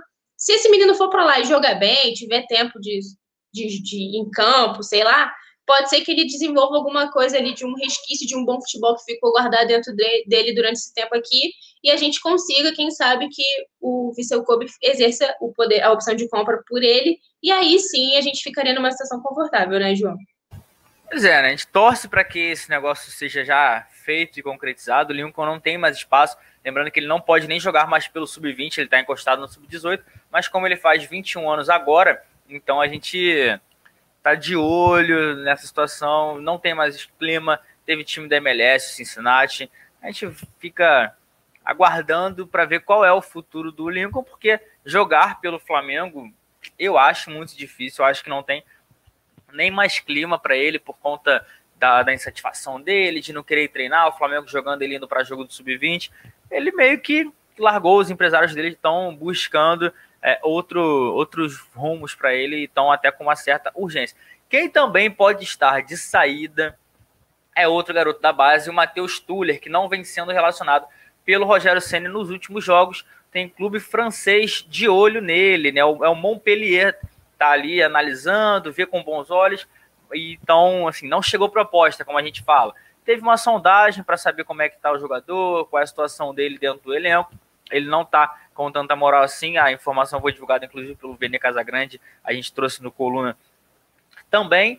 É, assim, não tem nenhuma negociação, mas já é um jogador que está de olho. Os empresários dele também pode ver com bons olhos, já que não vem sendo utilizado pelo técnico Rogério Ceni mas é aquilo, né? Ele quando foi entrou foi bem. Eu não sei se é, seria o ideal vender o Tuller nesse momento. É um garoto que não, não assim, entre ele, Léo Pereira e tu e o Gustavo Henrique, eu acho que ele pode ter mais espaço, né? Um jogador até mais barato. Os outros dois são muito caros. Fez gol na, na Libertadores. A produção está colocando é, a foto aí no, gol, no jogo que ele fez. Então, assim, lembrando, não tem nada oficial mas o Tuller entra na mira e por não ver, não estar sendo relacionado nos últimos jogos, a gente está, assim, analisando tudo. Vamos, vamos ver certinho, né? O que, que você acha, Nath? Você venderia o Tuller, esperaria um pouco, porque o Rogério Senna a gente não sabe se é, inicia a temporada que vem, né? Pois é, a gente não sabe. Eu, assim como você, concordo essa questão do Tuller ser né, uma opção melhor do que Gustavo Henrique e Léo Pereira. Acho que ele não não está no mesmo nível ali do Natan em relação a, é, ambos, né, revelado pelas categorias de base do Flamengo, ainda acho o Natan muito superior, mas se for para ter opção entre Gustavo Henrique, Léo Pereira e Tuller, eu ainda iria no Tuller, mas como você disse, não é nada oficial ainda, a gente espera aí para ver como que vai desenrolar isso, mas fato é que eu, pelo, assim, já que não tem nada oficial, eu dou, seguro a emoção, eu acho que se vier uma proposta, se for muito boa, a gente está precisando também da graninha, né, então eu acho que negociaria sim, já que eu acho que o Flamengo vai, não vai se desfazer do, do Gustavo Henrique e do Léo Pereira por enquanto, né? Custaram caro aí, né, e tal. Então, eu acho que para abrir caixa pode ser que, que essa negociação fosse boa, mas eu ainda ficaria com ele e tentaria me desfazer dos outros. Eu quero destacar aqui que o pessoal tá me zoando, falando que o Rafael Lima falou que meu japonês é perfeito. Muito obrigado, vocês estão muito legais. Só queria destacar isso mesmo, dar essa moral para mim mesmo, porque tava passando vergonha aqui antes de entrar no ar. É, não, a gente tava analisando como é que falava o. Assim, são dois jogadores da base, quero ver o pessoal do chat, vamos fazer meio que uma enquete aí para ver essa situação. Todo Ney Castro falando que Leonardo Jardim revelou Mbappé, entre outros craques, é uma possibilidade. O Flamengo chegou a conversar com ele, a gente trouxe é, o perfil de, de cada treinador, né, sobre é, na época antes do Domi, o Marcos Braz, o Príncipe, eles estavam na Europa e por isso a gente está de. Assim, não acho que ainda não está precisando a gente requentar, a gente vai fazer um material todo sobre isso, mas vamos, vamos analisar, vamos esperar para ver qual vai ser o futuro do Rogério Senna, de repente dá para dar uma engrenada, a gente não Tô confiante? Não tô, mas vamos que vamos. A gente é igual o poeta Túlio fala, é até o fim. Vamos dar um giro também nas notícias de hoje, é, que, que a gente falou, que daqui a pouco o pessoal do Resenha tá chegando já com tudo, todo mundo ajustando, fazendo os últimos detalhes. A gente começou falando sobre o desempenho do Flamengo nas redes sociais, que é o clube brasileiro com mais engajamento em 2020, né? Contando TikTok, Instagram, Twitter, Facebook e YouTube, o Flamengo somou 892 milhões, é, 892 milhões de interações com os seus torcedores nas redes sociais. Por outro lado, né, dentro de campo, o Flamengo atingiu pior, o seu pior aproveitamento como mandante é, desde cinco temporadas atrás. A última que a gente foi pior do que essa foi so, somente em 2015, quando a gente teve 47% de aproveitamento, e nessa a gente chegou a 59,5% mas já é a nossa quinta pior temporada como mandante no Campeonato Brasileiro. Sobre essa campanha ruim que o Flamengo vem fazendo desde que o Rogério Ceni chegou, fomos eliminados da Copa do Brasil, da Copa Libertadores da América, no Brasileiro não está sendo essas coisas todas e por isso o muro do Ninho do Urubu hoje foi pichado, né? Amanheceu pichado com a frase fora RC e um P12 embaixo, sim, pedindo a saída do treinador, já que não está conseguindo dar ritmo e nem engrenar o time na tabela. E com esse aproveitamento aí ruim, o Ceni, né, chegou aí a marca também, que não é legal, de o pior aproveitamento dentre os últimos cinco técnicos que passaram pelo Flamengo, né, contando Dorival Júnior, Abel Braga, o, o próprio Jorge Jesus, que entra na conta, mas né, a gente viu que saiu daqui com mais títulos do que derrotas, e o Domi Domenech Torren, então a gente vê aí que o Rogério Ceni está tendo que correr atrás do prejuízo, porque já é o quinto pior aproveitamento de um técnico nos últimos anos. Ele tem a chance de diminuir esse número ruim, nessa estatística ruim, contra o Ceará no fim de semana. O Flamengo encara a equipe lá de Fortaleza no Maracanã, domingo às 4 horas da tarde, e eles vão ter um desfalque importante, que é o lateral direito, Samuel Xavier. Com isso, quem joga é o Eduardo. Lembrando que eles também não terão o Leandro Carvalho e o atacante ex-Flamengo, Felipe Viseu. E o Flamengo né, é o segundo é, clube com maior prejuízo financeiro pela falta de público no Brasileirão, né, contando de, com, até a última rodada de 2020, só fica atrás do Fluminense, com o Fluminense tem 2 milhões 627 mil de prejuízo e o Flamengo quase 2 milhões e meio. Então a gente também vê que o Maracanã tem sido um estádio caro para se jogar e ser mantido sem a, a presença da nação rubro-negra. É complicado isso tudo, mas vamos falar A gente falou também sobre o Bruno Henrique, que deu entrevista coletiva, comparou os treinos de Rogério Senna e Jorge Jesus, disse que os dois têm a mesma intensidade. Falou que também o elenco se sentiu envergonhado por ter perdido o Fla-Flu da maneira que foi. Pois é, e o Flamengo, né, falando de notícia boa agora já na retinha final, encaminhou acerto com o clube japonês Viseu Kobe sobre empréstimo do Lincoln até o fim de 2021. O Flamengo fez uma conta proposta aí para o clube e agora aguarda a resposta para é, concretizar o empréstimo do atacante, que não está sendo utilizado nem no profissional e nem no sub-20. Outro jogador da base que pode estar de saída né, do Flamengo é o Matheus Tuller. Ele está sendo avaliado e monitorado pelo Montpellier da França, que está vendo com bons olhos aí a situação do jogador. De repente chega alguma proposta. E essas foram as notícias do Notícias, porque agora, Natália, foi um prazer rapidinho. Vou passar que a produção já está aqui no meu gogó, porque a rapaziada do Resenha está pronta e a gente vai acompanhar depois da vinheta. Alô, nação do Mengão! Esse é o Coluna do Fla. Antes de começar o resenha ao vivo, deixe seu like, se inscreva no canal, compartilhe nossos vídeos, comente, comente bastante, queremos te ouvir. Aqui você tem a mesa redonda mais democrática da internet rubro-negra, a maior emoção e vibração nos jogos do Flamengo, notícias do Fla, resenha ao vivo, entrevistas e muito mais. Esse é o Coluna. Saudações rubro-negras.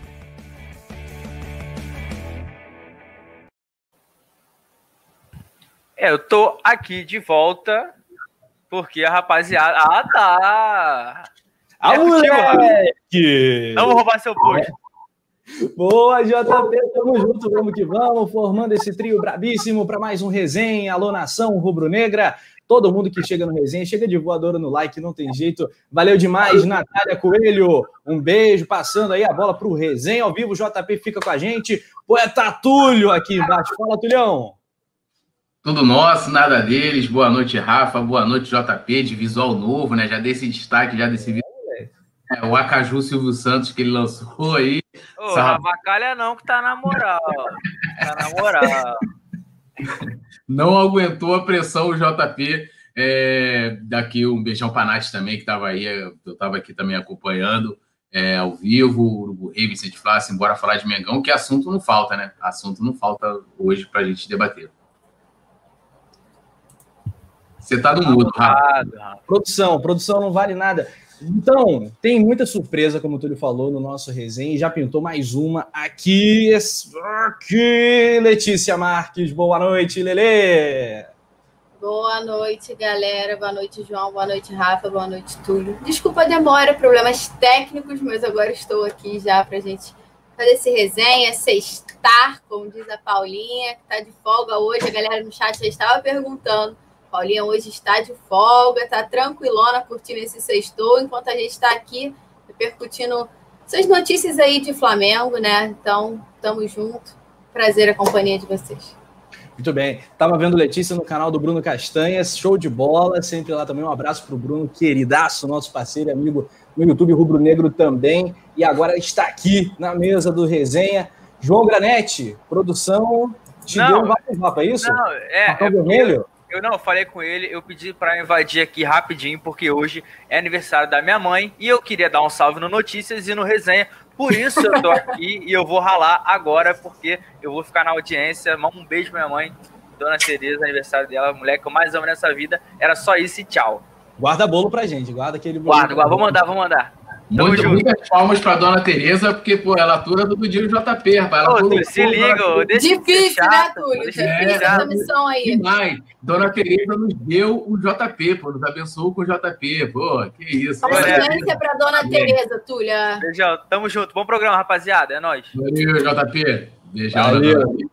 Então é isso, galera. Vamos falar de um monte de coisa nesse papo. Parabéns para dona Tereza Granete. Um beijo. Olha só, enquanto o JP curte a festa, ele vai deixar o coluna ligadinho também para ouvir o resenha. E a galera que está aqui, um salve para o João RN Andrade, Rafael Lima, Ney Castro. Vamos falar sobre o Lincoln metendo o pé. Tuller também podendo ir para a Europa. O Lincoln é outro continente, continente asiático. E, claro, um esquenta para Flamengo e Ceará, domingo, 4 horas da tarde, que vai ter transmissão, coluna do Fla. Depois da vinheta, isso e muito mais para você. Bora resenhar.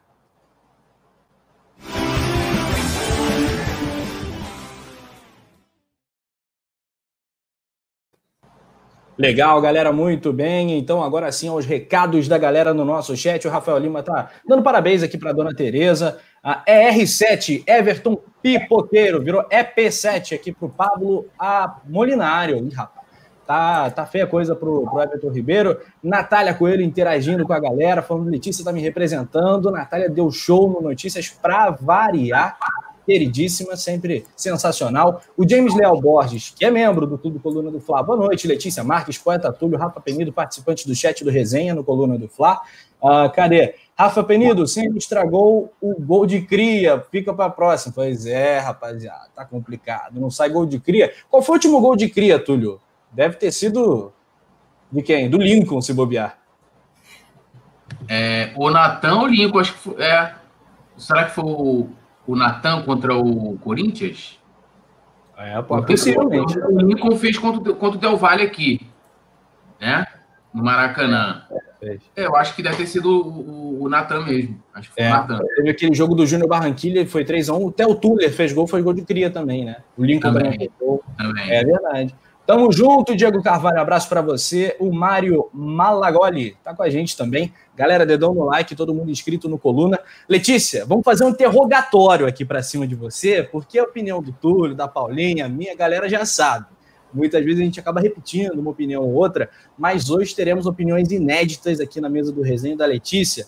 A começar pelo seguinte: nosso presidente, olha a bomba já.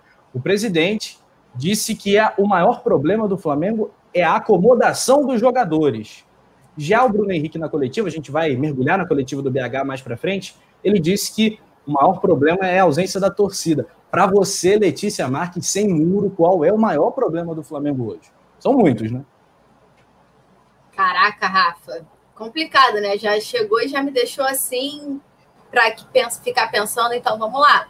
Eu acho que não tem um só problema, né? Então fica até complicado você colocar qual é o maior problema se eu vejo, pelo menos na minha opinião, tem inúmeros problemas em diversas áreas do Flamengo. Isso vai desde, a, desde lá do presidente, a gente costuma brincar desde o presidente até o roupeiro, né? Eu acho que a cúpula do futebol passa por um momento complicado no Flamengo. Acho que talvez já, já vinha passando, mas o Jorge Jesus blindou muita coisa, então não chegava a ter é, resultado de fato assim dentro de campo, não chegava até os jogadores de forma que pudesse influenciar. Então acho que hoje o Flamengo vive um momento conturbado, muito pelas decisões da cúpula do futebol, que isso vai do presidente aos dirigentes, aos vice-presidentes, a galera que está lá dentro no vestiário eu acho que tem um fator psicológico também, a Paulinha bate bastante nessa tecla, acho que isso é necessário, acho que precisa. O Bruno Henrique até falou sobre isso inversamente né, na coletiva, como você falou, a gente vai repercutir. E acho também que o problema é o Rogério Senni. Acho que hoje, depois de algum que quase dois meses à frente do Flamengo e com tanto tempo para, para treinar e com tantas peças, eu acho que hoje a gente já consegue colocar o Rogério Senni como um culpado por esse momento do Flamengo. Acho que um treinador que tem as peças que ele tem e o tempo que tem para treinar, a gente pode lembrar que o Flamengo deve ter tido cinco ou seis semanas inteiras de treinamento. E o Flamengo não apresenta resultado nenhum. Você não tem nenhuma melhora, você não tem nenhuma perspectiva de, de respiro. Hoje o Flamengo entra em campo, a gente não sabe qual o posicionamento, a gente não sabe qual o estilo de jogo, a gente não sabe o que, que vai acontecer torna-se tudo muito inseguro. E eu acho que isso é um problema quando o treinador tem o tempo para colocar a sua ideia em prática e não consegue. E eu não estou nem dizendo o fato de que alguns jogadores não estão em boa fase, como a gente está cansado de debater sobre o Everton Ribeiro. Mas acho que o Rogério Senni não extrai a melhor parte de diversos jogadores. É, acho que na mão do Rogério Senni você não consegue apontar um jogador que está em grande fase, desde que ele assumiu. Pelo menos eu não consigo. É, o Everton Ribeiro não não, a gente já está acostumado que não está bem. O Rascaeta está passando quase grande parte sumido. Gabigol também. Então, assim, eu acho que o Rogério Senna ainda não conseguiu entender o Flamengo e conseguir extrair ideias boas, de implementar ideias boas de jogo e nem extrair o melhor dos jogadores. Então, para mim, hoje ele já é um problema. Se você me perguntar o que que faz, eu não sei o que, que faz, não sei se a melhor solução é deixar ele até o final da temporada de 2020 ou dar uma chance para 2021 ou demitir agora.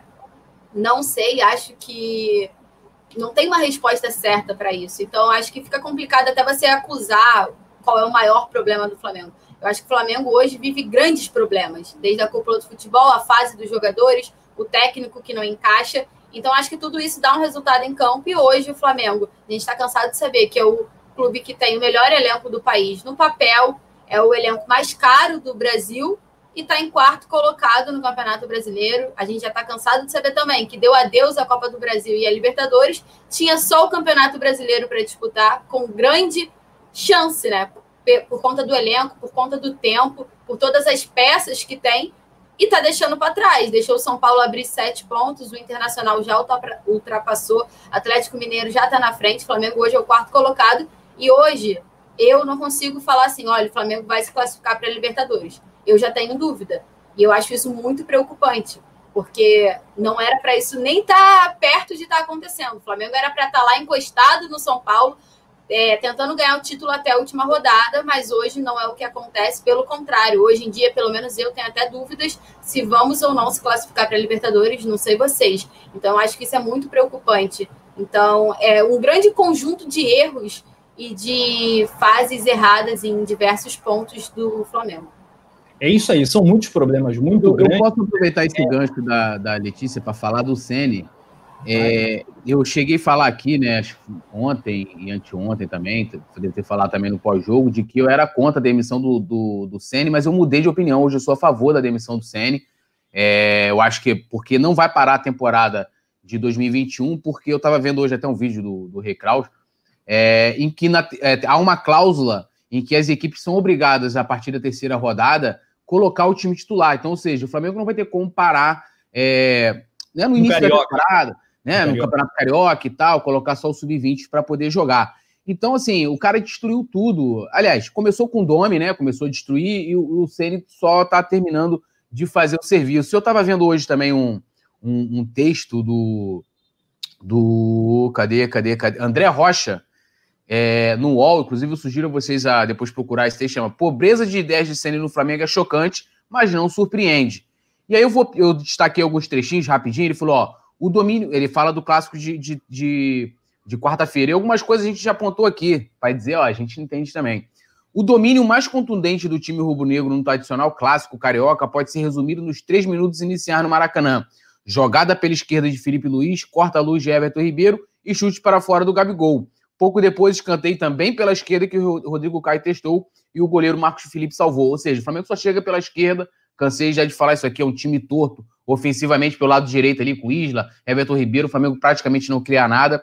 Por... Aí ele fala aqui, ó, porque o Flamengo de Sene não surpreende o adversário, não engana a marcação. São dois meses de trabalho sem lastro de evolução, porque começou com uma mentira contada por Sene e engolida por dirigentes, torcedores e a maioria dos jornalistas. Logo após a derrota para o São Paulo por 2 a 1 na estreia da Copa do Brasil, o treinador disse que tentou e seguiria tentando resgatar a memória dos jogadores na execução do modelo de Jorge Jesus e que ele colocar, e que ele colocar em prática no Fortaleza.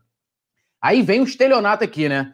Só que não existe a mínima correlação entre o que deu certo no Fortaleza e, e o que fez, né? No caso, o Flamengo do Jesus. Que ele fala que ó, o até tentou montar uma equipe ousada envolvente no Fortaleza, mas só venceu a Série B quando adotou o estilo mais pragmático, baseado em sistema defensivo mais sólido e bolas para o centroavante Gustavo. Lembrando, inclusive, o São Paulo do tricampeão brasileiro Murici. Quem lembra do grande Murici Ball, com grande destaque para o Ceni, suas faltas, ou seja... Apontado inumeramente como uma das referências do Rogério Ceni, né? E, e, aí vale a gente, a gente, ressaltar que era um time que jogava feio, jogava pelo resultado, fazia 1 a 0 se fechava todo atrás, era um time extremamente, é, vamos dizer assim, né, era resultadista. E, e assim ele montou o Fortaleza. Um time fechadinho atrás, jogava pelo resultado, o que a gente, certo, a gente não via com Jesus, não era isso que a gente via pelo Jesus, não jogava pelo resultado. O Flamengo não só ganhava, como jogava bem, né? Era, era diferente, era uma coisa completamente diferente.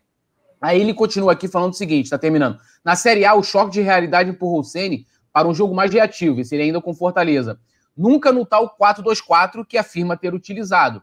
Eram duas linhas de quatro compactas, agressividade na marcação e saída em velocidade pelos, pelos flancos. Ou seja, ele jogava fechadinho e saía em, em contra-ataque, né? Coisa de time pequeno. Coisa de time pequeno. Né? É, ideias mantidas por Marcelo Chamusca, que parou o Flamengo de Sene na última rodada e foi exaltado pelo próprio Sene, né? Um alto elogio. No simplismo da direção rubro-negra, que contratou Abel Braga para ser o Filipão Carioca, padrão europeu sucedido por Domi com a grife de auxiliar de Guardiola, e a indicação de Rafinha, Ceni reorganizaria a retaguarda descoordenada, já que deixou o Fortaleza com a defesa menos vazada no brasileiro. E bastaria resgatar as ideias de Jesus e Shazam. Tudo se encaixaria como mágica. Não é assim que funciona. E aí tem um tweet do Bruno Delaro, inclusive amigo da gente aqui, em que ele fala é assim, né? É, ele lembra, mais uma vez, coisa que a gente lembrou também, que o Ceni não passou os perrengues que o Domi passou. Né? Imagina se o Ceni fosse o Ceni o técnico do Flamengo naquela época do surto. Ele fala, sem convocação de datas FIFA, sem jogos em 48 horas e maratonas bizarras, sem lesões graves e longos períodos de inatividade dos craques, sem surto de Covid e com sete dias para treinar a cada semana. E aí, terminando, vamos pegar é, o Ceni com os times que o, que o Ceni venceu no Flamengo. Curitiba, briga para não cair. Botafogo, é, é, lanterna do campeonato, jogando mal pra caramba. Os caras entregaram a cagada, um gol na cagada. Reserva do time do Santos. E o Bahia, numa água, Bahia que também está na zona de rebaixamento depois da vitória do Vasco, numa água danada, numa, no final ali na Bacia das Almas, depois do time levar três gols. E aí você pega, encerrando agora a parada, vamos lá, cara, pega o, o, o time do Fortaleza com o Sene. Pega os resultados, vou dar aqui alguns resultados aqui, ó. É, é, ó, empate com o Santos em 1 a 1 aí é, é ganhou do Ceará de 2 a 1 Atlético Mineiro perdeu de 2 a 1 empatou com São Paulo em 3 a, em 3 a 3 venceu o Palmeiras de 2 a 0 O 2 a 0 é o placar mais elástico que o Ceni conquistou pelo Fortaleza. Então, assim, não é técnico que serve para o Flamengo. Não tem credencial para ser técnico do Flamengo. Aí todo mundo fica de birrinha. Não, não pode considerar o Renato. Não pode, que não sei o quê, que papapá. Não pode e, e aceita o Ceni e bate palma pro Ceni? Pô, por favor, gente, vamos pensar no Flamengo, né? Nas nossas questões. Não. Eu também não gostei quando o Renato recusou, usou o Flamengo. Agora, eu prefiro 10 mil vezes ter o Renato, ter o Renato, com, todo, com todas as, as resistências que há, do que ter o Sene. Desculpa, se manter o Sene, se manter o Sene, o Ceni vai matar a temporada do Flamengo. Já tem que estar tá planejando agora trazer um novo técnico lá. Se fosse fechar com o Renato, traz São Paulo, não sei. É, olhando isso para o mercado brasileiro, tem opções. É, esses dois estão brigando pelos títulos, né? Esses dois dificilmente vão sair agora porque o Grêmio está na Copa do Brasil. Sim, mas logo, logo acaba. Acaba antes, antes de acabar o é. campeonato, antes de fevereiro acaba. O Flamengo chega lá, ó, acabou aí fevereiro, você vem para cá, já inicia o Carioca, aí já usa o Carioca para preparar o cara e vambora. A ver, vamos retomar esse assunto porque ele é, ele é longo, é extenso. Só alguns comentários antes para a gente voltar para a pauta preparado pela produção. O Diogo Carvalho fala: o maior problema do Fla é o Fla. Está com um ego muito grande por 2019, mas isso já passou e agora vivemos assim, com um time sem vontade de vencer, pelo fato de terem feito história em 2019, o que propõe a pergunta, né? Então tem que mudar no elenco, vamos ter que tirar um ou outro medalhão, isso daí a gente vai debater também. Me parece que sim, já vou antecipar. O Vicente Flá diz: deixa o Senna até o JJ cair do Benfica.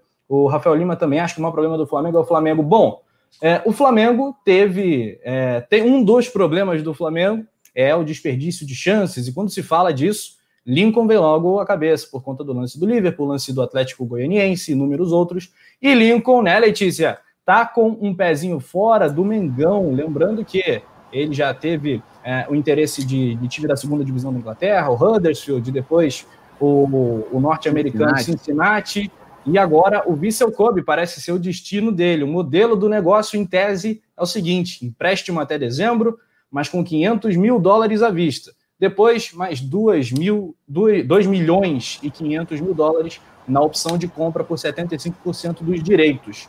Esses 3 milhões totais, Letícias, por Letícia, né? 3 milhões de Letícias é demais. Imagina duas.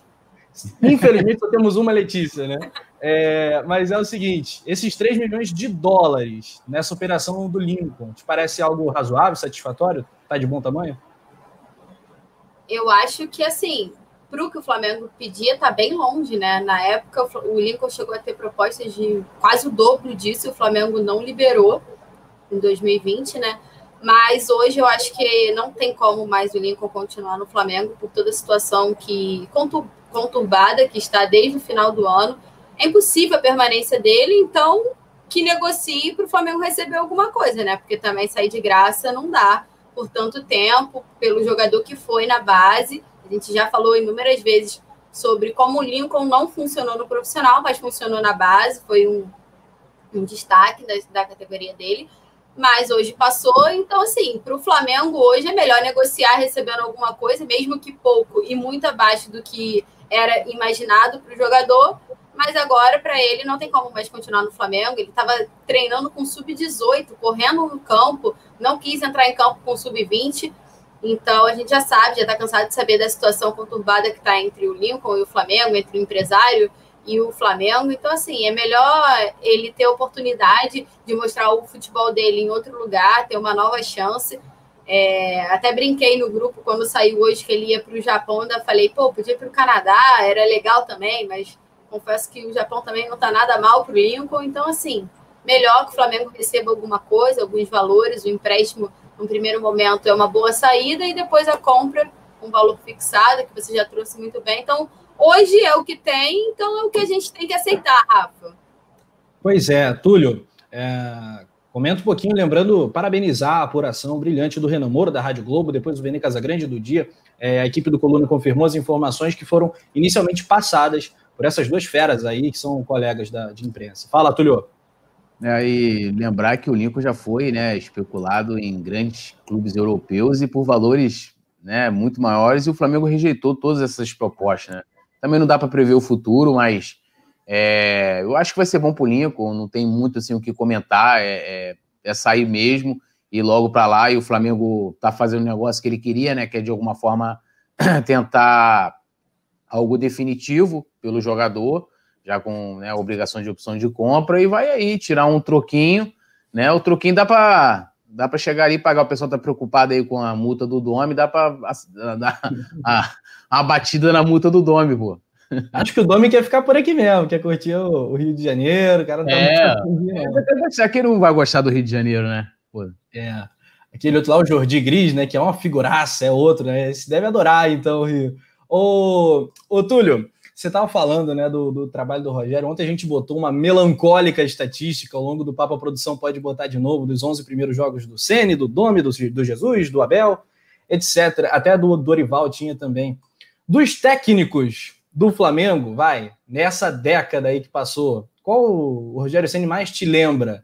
Em aproveitamento ele é pior que todos esses citados. É claro que o recorte é muito desfavorável ao Ceni, muito curto. O Flamengo já teve cada draga, também teve Ney Franco, Luxemburgo, David, Jaime, Cristóvão, Murici, Zé Ricardo, Barbieri, Carpegiani. Em que patamar está Rogério Senni nisso aí, Túlio? Teve Joel, eu estava vendo até hoje que os números do Rogério também são piores do que o Joel no mesmo período na última passagem, que foi horrível, né? Cara, eu, eu acho que, na minha opinião, de todos esses aí, é o pior deles, né? É, que aí vai, vai contando, né? No caso, é, é, é da década, né? É isso. Que eu, é, é isso. Silas nenhum foi teve um material que o Rogério Ceni teve, né? Um material nenhum, é, nenhum, nenhum teve. Na minha opinião, o pior treinador. E vou repetir de novo. Eu, eu tô igual Raul Seixas, né? Eu prefiro ter, eu prefiro ser essa metamorfose ambulante do que ter, do que ter aquela velha opinião formada sobre tudo. E como dizia o grande Nelson Rodrigues, né? É, há muitos idiotas, né, é, com, né, sem dúvidas, né? E os inteligentes estão com dúvida. Eu prefiro ficar ah, no grupo dos inteligentes que têm dúvidas. E hoje eu mudei de opinião. O pior treinador do Flamengo, a pior coisa. Ele, ele, ele, é, ele tá no patamar do Domi, os dois são o mesmo patamar, pô. Você pode ver que até o aproveitamento ali chegou bem próximos um do outro, né? A diferença é, é quase de 3%. É o mesmo patamar, igualzinho. O Ceni consegue ser pior que o Abel, pô. O Flamengo foi ultrapassado ontem pelo Abel. Ontem eu tava até fazendo um texto lá na redação, aí a Paula falou, Túlio, não, agora a gente é quarto colocado. Eu falei, pô, Paulo, você quer me deixar depressivo, porque a gente foi ultrapassado pelo Inter do Abel Braga. E do tava... Rodinei, e do Rodinei, não se esqueça. E do Rodinei, né? Então, assim, na minha opinião, ele tá no patamar do Domi, do último treinador, que ele consegue ser pior. Que ele consegue ser pior. É, eu, não, eu não cravo que é pior, eu sei que eu, eu tenho que rever a minha opinião também, fazer essa minha culpa, porque eu qualifiquei tanto o Domi como o Rogério Senni, fui enganado pela estampa, né? O Domi é o auxiliar do Guardiola, o cara preparado. Aí a gente falou aqui, são frutos do mesmo pé, a escola Cruyff, né? Ele vai conseguir, vai respeitar o trabalho do Jesus. E o que ele fez, na verdade, foi desrespeitar tudo, embaralhou tudo que o Jesus tinha montado. Aí chega o Rogério Ceni também, com um Mas é aquilo, a maioria da, da, da opinião, todo mundo credenciava o Domi, ah, porque o Domi trabalhou com, com o Guardiola. Beleza, dá-lhe ali uma, um, né, uma experiência e tal, mas assim, ah, o cara trabalhou, ah, tá, e aí? Não tem nada a ver. É. Sim. Entendeu? E a estampa do Rogério Ceni também era muito boa, né, Túlio? Era uma, era uma aposta que a gente falou aqui várias vezes. Uma aposta. Sim, mas boa. assim, Rafa, mas a conclusão, Túlio, só para concluir, a conclusão uh -huh. é não dá mais, não cabe mais aposta. Essa palavra é tem que ser riscada aqui da nossa mesa. E mais, Por isso assim, vale o meia-culpa. Não cabe mais aposta. Tem que ser um cara que tenha tamanho para dialogar com os jogadores do Flamengo, coisa que o Rogério Ceni aparentemente está amedrontado, não consegue, está é, tá respeitando demais, talvez intimidado. É... Mas assim, Rafa, eu acho que isso é um ponto que eu não consegui imaginar. Eu acho que isso é o que mais me deixa decepcionada assim, com o Rogério Ceni, porque pela carreira dele como jogador, ele era para tra tratar de igual para igual os jogadores. Assim, ele tem mais título que muitos ali dentro. Então, pelo por amor isso, de Deus. Por isso que eu errei. Me, eu me espanta muito, exatamente. Me espanta muito a forma como ele lida com isso. Porque você pode, se você comparar o Domi com o Rogério Senna nesse quesito, eu apostaria mais no Rogério Senna nesse ponto de, tipo assim, ter mais pulso, de ter mais de mandar, de impor, porque ele é muito maior do que inúmeros jogadores que hoje fazem parte do elenco do Flamengo. Rogério Senna é um dos maiores nomes do futebol brasileiro, é um dos maiores nomes do São Paulo, que é um gigante do futebol brasileiro. E assim, que é o ele... efeito Cruzeiro também, não sei se ele ficou traumatizado com o que ele viu eu lá no Cruzeiro. Ah, não também. posso encarar eu figurão. Pode é, ser também, mas aí, Rafa, ele não vai a lugar nenhum nunca, então. Então, se a claro. gente partir dessa premissa, ele não vai crescer. Porque, assim, ele já não teve uma boa passagem no São Paulo, mas aí eu já acho que entra num outro ponto, porque, assim, você ser representante, né, ser o técnico de um clube que você é um dos maiores ídolos, é complicado. É tipo a gente ter o Zico comandando o Flamengo. Vai dar problema em algum momento. Então, assim, já nem digo a passagem dele do São Paulo, mas, assim, a passagem dele pelo Cruzeiro, que é um outro clube muito grande do futebol brasileiro, foi péssima. E hoje no Flamengo, péssima. Ele fez o quê? Um bom trabalho somente no Fortaleza, que é um clube mediano, e para as peças que ele tinha, o trabalho dele foi excepcional. Então eu acho que entra muito nisso. Mas você citou o Domi, e eu acho que o Domi é até uma situação diferente, Rafa, porque tudo bem, era o auxiliar do Guardiola, veio com esse naipe, veio com essa pinta e tudo mais. Mas hoje eu, pelo menos, a sensação que eu tenho hoje, dia 8 de janeiro, olhando, assim, analisando friamente, eu conseguia ver um Flamengo a longo prazo com o Domi, mas hoje eu não consigo olhar um Flamengo a longo prazo com o Rogério Senna. Eu zero vejo ideia de jogo, eu zero vejo é, uma possível evolução. Com o Domi, eu já acho que era um treinador que a um longo prazo poderia até dar certo é que a gente sabe que a cultura do futebol brasileiro é imediatista, é precisa do resultado e todos os N fatores que eu já cansei de falar aqui, a galera brinca que eu e o Túlio a gente passa pano e tudo mais, mas não é. O, o Domi veio num péssimo momento. Ele veio logo na sequência do Jorge Jesus, que já seria muito ruim. Ele veio na pandemia, ele veio com convocação, ele veio com lesão, ele veio com três competições, ou seja, não tinha tempo para colocar as ideias de jogo para tentar implementar alguma coisa. Mas a longo prazo eu podia é, projetar um resultado.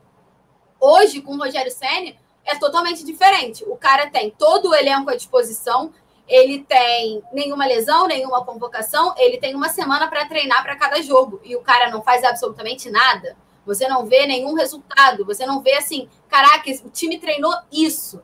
Você não vê, não treina, parece que não treina bola parada, parece que não treina defesa, parece que não treina ataque. Então, assim, a longo prazo eu não consigo mais ver o Rogério Ceni, mas eu conseguia ver o Domi. Entendeu? Então, eu acho que são duas apostas, como você falou. Aposta é muito complicado de fazer, mas o Jorge Jesus também foi uma aposta que deu certo. Hoje, eu não sei nem que nome, que medalhão poderia vir. Talvez o Renato, como a gente já bem, até brinquei com o Túlio aqui nos bastidores, que a gente vai voltar a ouvir o nome do Renato toda hora mas talvez seja o técnico consolidado que mais poderia dar certo no Flamengo. Fora isso, também não consigo apontar outras opções, é, tanto no mercado, principalmente no mercado nacional, entendeu? Então, assim, o Flamengo vai olhar para fora de novo, vai fazer o quê? Vai manter o Rogério Senna? Eu acho que é tudo uma incógnita, é tudo uma situação muito complicada. Mas a gente pondera muito esse essa o Rogério Senna muito pelo que ele poderia ser, eu acho. Eu acho que ele, a imprensa trata o Rogério Ceni como o futuro do futebol brasileiro. Mas será que é mesmo? Porque assim, não deu certo já em três clubes muito grandes, que foi o São Paulo, o Cruzeiro e não está dando certo no Flamengo. Então, será que ele realmente é o nome, o futuro técnico do futebol brasileiro? O Ceni é, Pode não o Ceni, é, o Ceni, o Ceni consegue ser pior. É porque esses caras não tiveram sequência. Então, tirando talvez o Barbieri, o Zé Ricardo, por exemplo, Pega o time desses caras como é que eles jogavam no Flamengo. O Ceni é o retrato do técnico brasileiro, é o cara que joga pelo resultado, joga atrás. É, é a mesma coisa se você tivesse. Ah, todo mundo tem, né? Um time carioca, os times pequenos que se destacam. Aí é você pegar aquele pessoal lá, e o Ceni, que como o grande feito do Ceni? Tirou, levou o Fortaleza da Série B para a Série A. É o grande feito do Ceni na carreira. Jogando esse futebol da, da forma que eu acabei de dizer para vocês aqui, do André Rocha. Aí você pega o time, ah, ó, fulano lá levou o América para a primeira divisão, aí na primeira divisão ele coloca o América lá do Carioca muito bem, você traz ele para o Flamengo, é a mesma coisa. O Senna é um retrato dos técnicos brasileiros. Vou pegar aí, ó, Dorival Júnior. Vamos lá. O que Dorival Júnior ganhou na carreira? Ganhou nada. Dorival Júnior ganhou uma Série B, brigou com o Neymar, fez 12 bons jogos no Flamengo, e quando essa gestão chegou lá, falou: não é o Dorival Júnior que eu quero. Trouxe o Abel. E todo mundo sabia, o Abel era tipo aquilo assim, não precisa nem fazer a placa, eu avisei, porque você, quando o Abel chegou, todo mundo já falou. Não é. Olha o perfil de cada desses cinco últimos treinadores do Flamengo. Todos diferentes. Pega. Aí, aí que eu falo que, tipo assim, quando você tem uma administração profissional, quando a gente não tem que se apegar a pessoas, mas a processos, é porque se você tem um, lá o tal da, do, do, do, do, como é que é? Do setor de inteligência do Flamengo, que vai ter. Como é que o, como é que o time do Rogério Ceni jogava no Fortaleza? Olha, o, o jeito que o Rogério Ceni jogava no Fortaleza não é o jeito que o Flamengo joga. Que o Flamengo joga nem com o Silas. Eu esqueci de falar, Rafa, o Silas, o Silas foi é. 2010, né? Nem com o Silas. Entendeu? A gente quer que o Flamengo jogue pra frente. Vocês vão gostar que o Flamengo seja um time reativo, fechadinho na defesa, sai no contra-ataque com o time, porque não vai, pô. Olha, cada um tem um perfil diferente, cada um dos treinadores, para vocês verem como é que tá, tá, tudo perdido. Não tem semelhança alguma, ou seja, não tem, não tem é, é, é unidade na escolha, não tem perfil é, é, é, definido, tem nada, é uma bagunça. Então, assim, ah, hoje, ah, beleza, vamos lá na Europa, aí deu certo com Jesus, vamos na Europa de novo, aí ah, agora vamos olhar o Sene. Então, assim, e aqui até respondendo a pergunta do Marcos Vlog, ele falou: ah, se o, se o Ceni conseguir evoluir o Flamengo nessa reta final no Brasileiro, será que ele pode dar a volta por cima? Será que isso não pode acontecer? Eu acho que se os jogadores, eu acho que isso só pode acontecer de um jeito. Se os jogadores se fecharem, a gente não tem torcida, se tivesse torcida, talvez eu acho que a torcida poderia levar levar nas costas, assim como foi 2007, a gente tem 2009 também, é, 2013, Copa do Brasil também com a volta do Maracanã, a gente não tem torcida, então eu acredito só se os jogadores se fecharem e dar um sprint, que é o que eu acredito. Agora, depender do Rogério, muito difícil. Olha só, é, a gente vai retomar esse assunto depois, porque é o tema evidentemente mais palpitante, mas é, o mercado da bola não para, já salpicamos a questão do Lincoln com o Vissel Kobe, time japonês. Aí, ó, caso, é, quem, ganhou, quem ganhou o Libertadores pelo Santos foi o Murici. Foi, é verdade. É, e aqui, a, vamos aqui falar um pouquinho do caso do Tuller também, gente, porque teve clube da França, né, que está monitorando, é o Montpellier, então existe esse interesse na, na contratação do, do Tuller, que é um cria do Flamengo, está com seus 21 anos. Desde 2018, o Tuller é um cara que gerou muita expectativa, fez grandes jogos naquela temporada. Agora, a sequência, né, tanto em 2019, com as poucas oportunidades, em 2020, é, com uma queda técnica, eu diria, não sei o que aconteceu com o Tuller, não sei é, se ele se perdeu. É, ele, inclusive, fez alguns gols, mas eu acho que todo mundo reconhece que o Tuller prometia muito mais naquela época em que tínhamos Tuller, Léo Pereira, Léo Pereira, Léo Duarte, né, que foi vendido anteriormente, e Hever. Muita gente preferia, eu inclusive, a zaga Léo Duarte e Tuller. Acabou que nada disso aconteceu, o Tuller foi ficando, foi envelhecendo, está com seus 21 anos, vale um pouco menos do que em 2018, mas agora pode finalmente ser é, virar dinheiro para o Flamengo. O Flamengo que tem uma previsão orçamentária altíssima para vendas em 2021, vai ter que desfazer de alguns jogadores que, que eventualmente a gente não, não gostaria de vender. O Tuller pode ser um caso desse agora. Não chega a doer tanto, por conta exatamente desse declínio é, que é quase unânime entre a torcida do Flamengo. Não sei se vocês concordam. É, França pode ser o próximo destino do Tuller. Túlio. Ô, Rafa, mas eu vou, eu vou, discordar nessa parte do declínio. Eu acho que o Tuller não é aproveitado. Eu acho que o Tuller nunca teve uma sequência, assim como o Natan tá tendo, que merece, tá? Eu acho que ele foi sacaneado em 2018. Que em 2018 o Heavy voltou sim, na carteirada. Né? Ali sim, que foi a grande sacanagem com o Tuller. Merecia demais. A zaga em 2018, antes da Copa do Mundo, era Tuller e, e, e Léo Duarte. Era a zaga que o Flamengo tinha que continuar na sequência do brasileiro e não voltar com o Hever. É, que aí ficou Hever e Léo Duarte, o Tuller virou reserva. É. Mas do Tuller, lógico, ano passado não teria como ele ter uma sequência, né? Mari e Rodrigo Caio, mas esse ano ele poderia ter tido mais oportunidade. E atu olhando atualmente, aí a gente pode também, no caso, dar uma cornetadinha no Jesus, dar uma cornetadinha no Domi, que botou. Que deu até algumas oportunidades pro Tuller, mas chegou a botar o garoto na lateral direita, não se deu bem, né? Tomou um baile ali. É, é uma posição muito complicada de, de jogar. E o Senna, a gente sabe que ele não vai ter chance, que o Senna não gosta de jogar com a base. Né? Ele tá com o Natan porque ele viu que o Gustavo Henrique entregou a Libertadores. É, assim, né? Foi, vamos dizer assim, abaixo do fundo do poço. Então ele tá matando, mas ele não gosta de trabalhar com a base, a não ser com o PP, né? O PP ele gosta. O PP ele gosta. É, o PP ele gosta. Então, assim, então acho melhor pro Tuller, cara. Assim, eu lamento porque o garoto não teve oportunidade e acho que é, ele já demonstrou no Flamengo quando ele teve uma sequência, né, em 2018 ali, mostrou personalidade, fez gol. Moleque é bola, moleque é bola. E eu não tenho dúvidas que talvez a gente possa, daqui a alguns anos, aí ouvir o nome dele alçando voos mais altos na, na carreira depois de ir para esse clube francês. Também tenho essa impressão, que ele ainda pode acontecer. Rafael Lima também dizendo, não, Tuller não é velho, né? Ele, é, ele apenas vale menos do que quando ele tinha né, cara? Poxa, ficar de 20 anos velho é sacanagem demais. Ô, Letícia, fala aí, você venderia o Tuller? A gente ainda não tem os valores né, desse negócio. O que você considera razoável para uma venda do Tuller? Rafa, eu fui até abrir a matéria para ver se tinha os valores, mas realmente vi que não tinha. E sobre o Tuller assim em si, vocês já trouxeram muito bem que em 2018 ele deveria ter tido oportunidade e tudo mais. Acho que ele tá longe de ser tipo a salvação de tudo, mas acho que se fosse um jogador que tivesse sido aproveitado pelos técnicos que passaram, ele poderia ter mais nome, ser mais, é, como se fala, mais pronto ainda, sabe? Porque ele tem 21 anos, ainda é jovem, não tem a sequência que todo jogador precisa ter para ser unanimidade, assim, tanto em torcida quanto em técnicos. Mas um, eu acho que é curioso até, porque o Tuller já teve uma proposta fora, assim, já foi sondado, o Flamengo nem tentou abrir negociação, deixou, com o, garoto, deixou o garoto lá. O Rogério Senna, inclusive, na época que estava no Fortaleza, chegou a consultar sobre o Tuller e hoje, que ele tem o Tuller no Flamengo, ele não utiliza o garoto em momento nenhum. Na verdade, não é nem que não utiliza, por sinal, ele foi utilizado acho que em quatro partidas como titular com o Rogério Ceni dentre as 11 que o técnico está no, no Flamengo.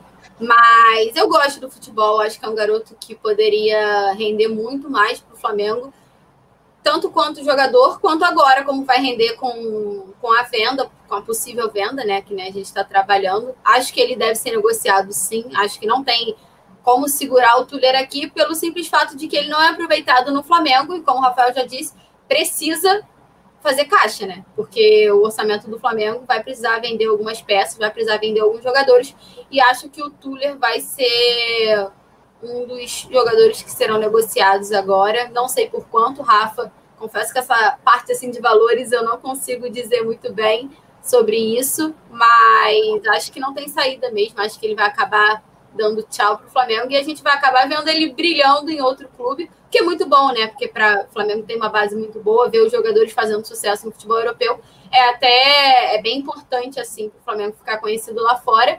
Mas eu fico triste ainda que ele não tenha tido tamanho oportunidade, porque é um jogador que fez muito sucesso na base, né? O Tuleira jogou na, em todas as categorias da seleção, futsal também. Então, assim, é um jogador muito promissor, mas que não teve todas as chances necessárias para demonstrar o futebol no Flamengo e deve estar tá perto mesmo de dar um adeus aí. É, só para só para poder é, é, é, fala, complementar essa informação da Lelê, na verdade o Túlio jogou três jogos com o Senna, é, 65 minutos naquele 3x0 contra o São Paulo, 90 minutos na vitória contra o Curitiba e 82 minutos naquele empate 1x1 fora de casa contra o Racing. E partida que o Flamengo jogou bem, inclusive, contra o Racing. É verdade. Eu acho que deve ter sido uma das melhores partidas do Flamengo Sim. sob o comando Não, com o Rogério, sem dúvida. É, depois, eu acho que depois que o Jesus saiu, foram as duas melhores apresentações do Flamengo em 2020. É, o... Foi uma pena, né? Mas olha só, a gente sabe que zagueiro vale, voltando para o Tuller, a gente sabe que zagueiro vale muito menos que atacante, que meio armador e tal, mas a gente espera uma graninha no mínimo satisfatória. Rafael Lima fala que pelo menos 5 milhões, imagino que de euros ele fala aqui. O Léo Duarte, né, Túlio, que foi vendido aos 23 anos, ele foi vendido por 11 milhões de euros, mais de 40 milhões de reais à época. Eu não tenho esse otimismo todo no caso do Tuller, até porque o jogador virou reserva e tal, meio afastadão, meio me caiu no esquecimento. O Léo Duarte era titular e foi destaque naquela temporada. Como é que você. E, ah, e a outra pergunta que eu ia fazer para você, claro. a, a previsão orçamentária em vendas é em 180 milhões de reais, né? Algo, algo É. assim. 182 milhões. É um valor assustador. É um valor assustador. O Flamengo vai ter que vender o Tuller e mais uma galera para chegar nessa, nessa meta, né?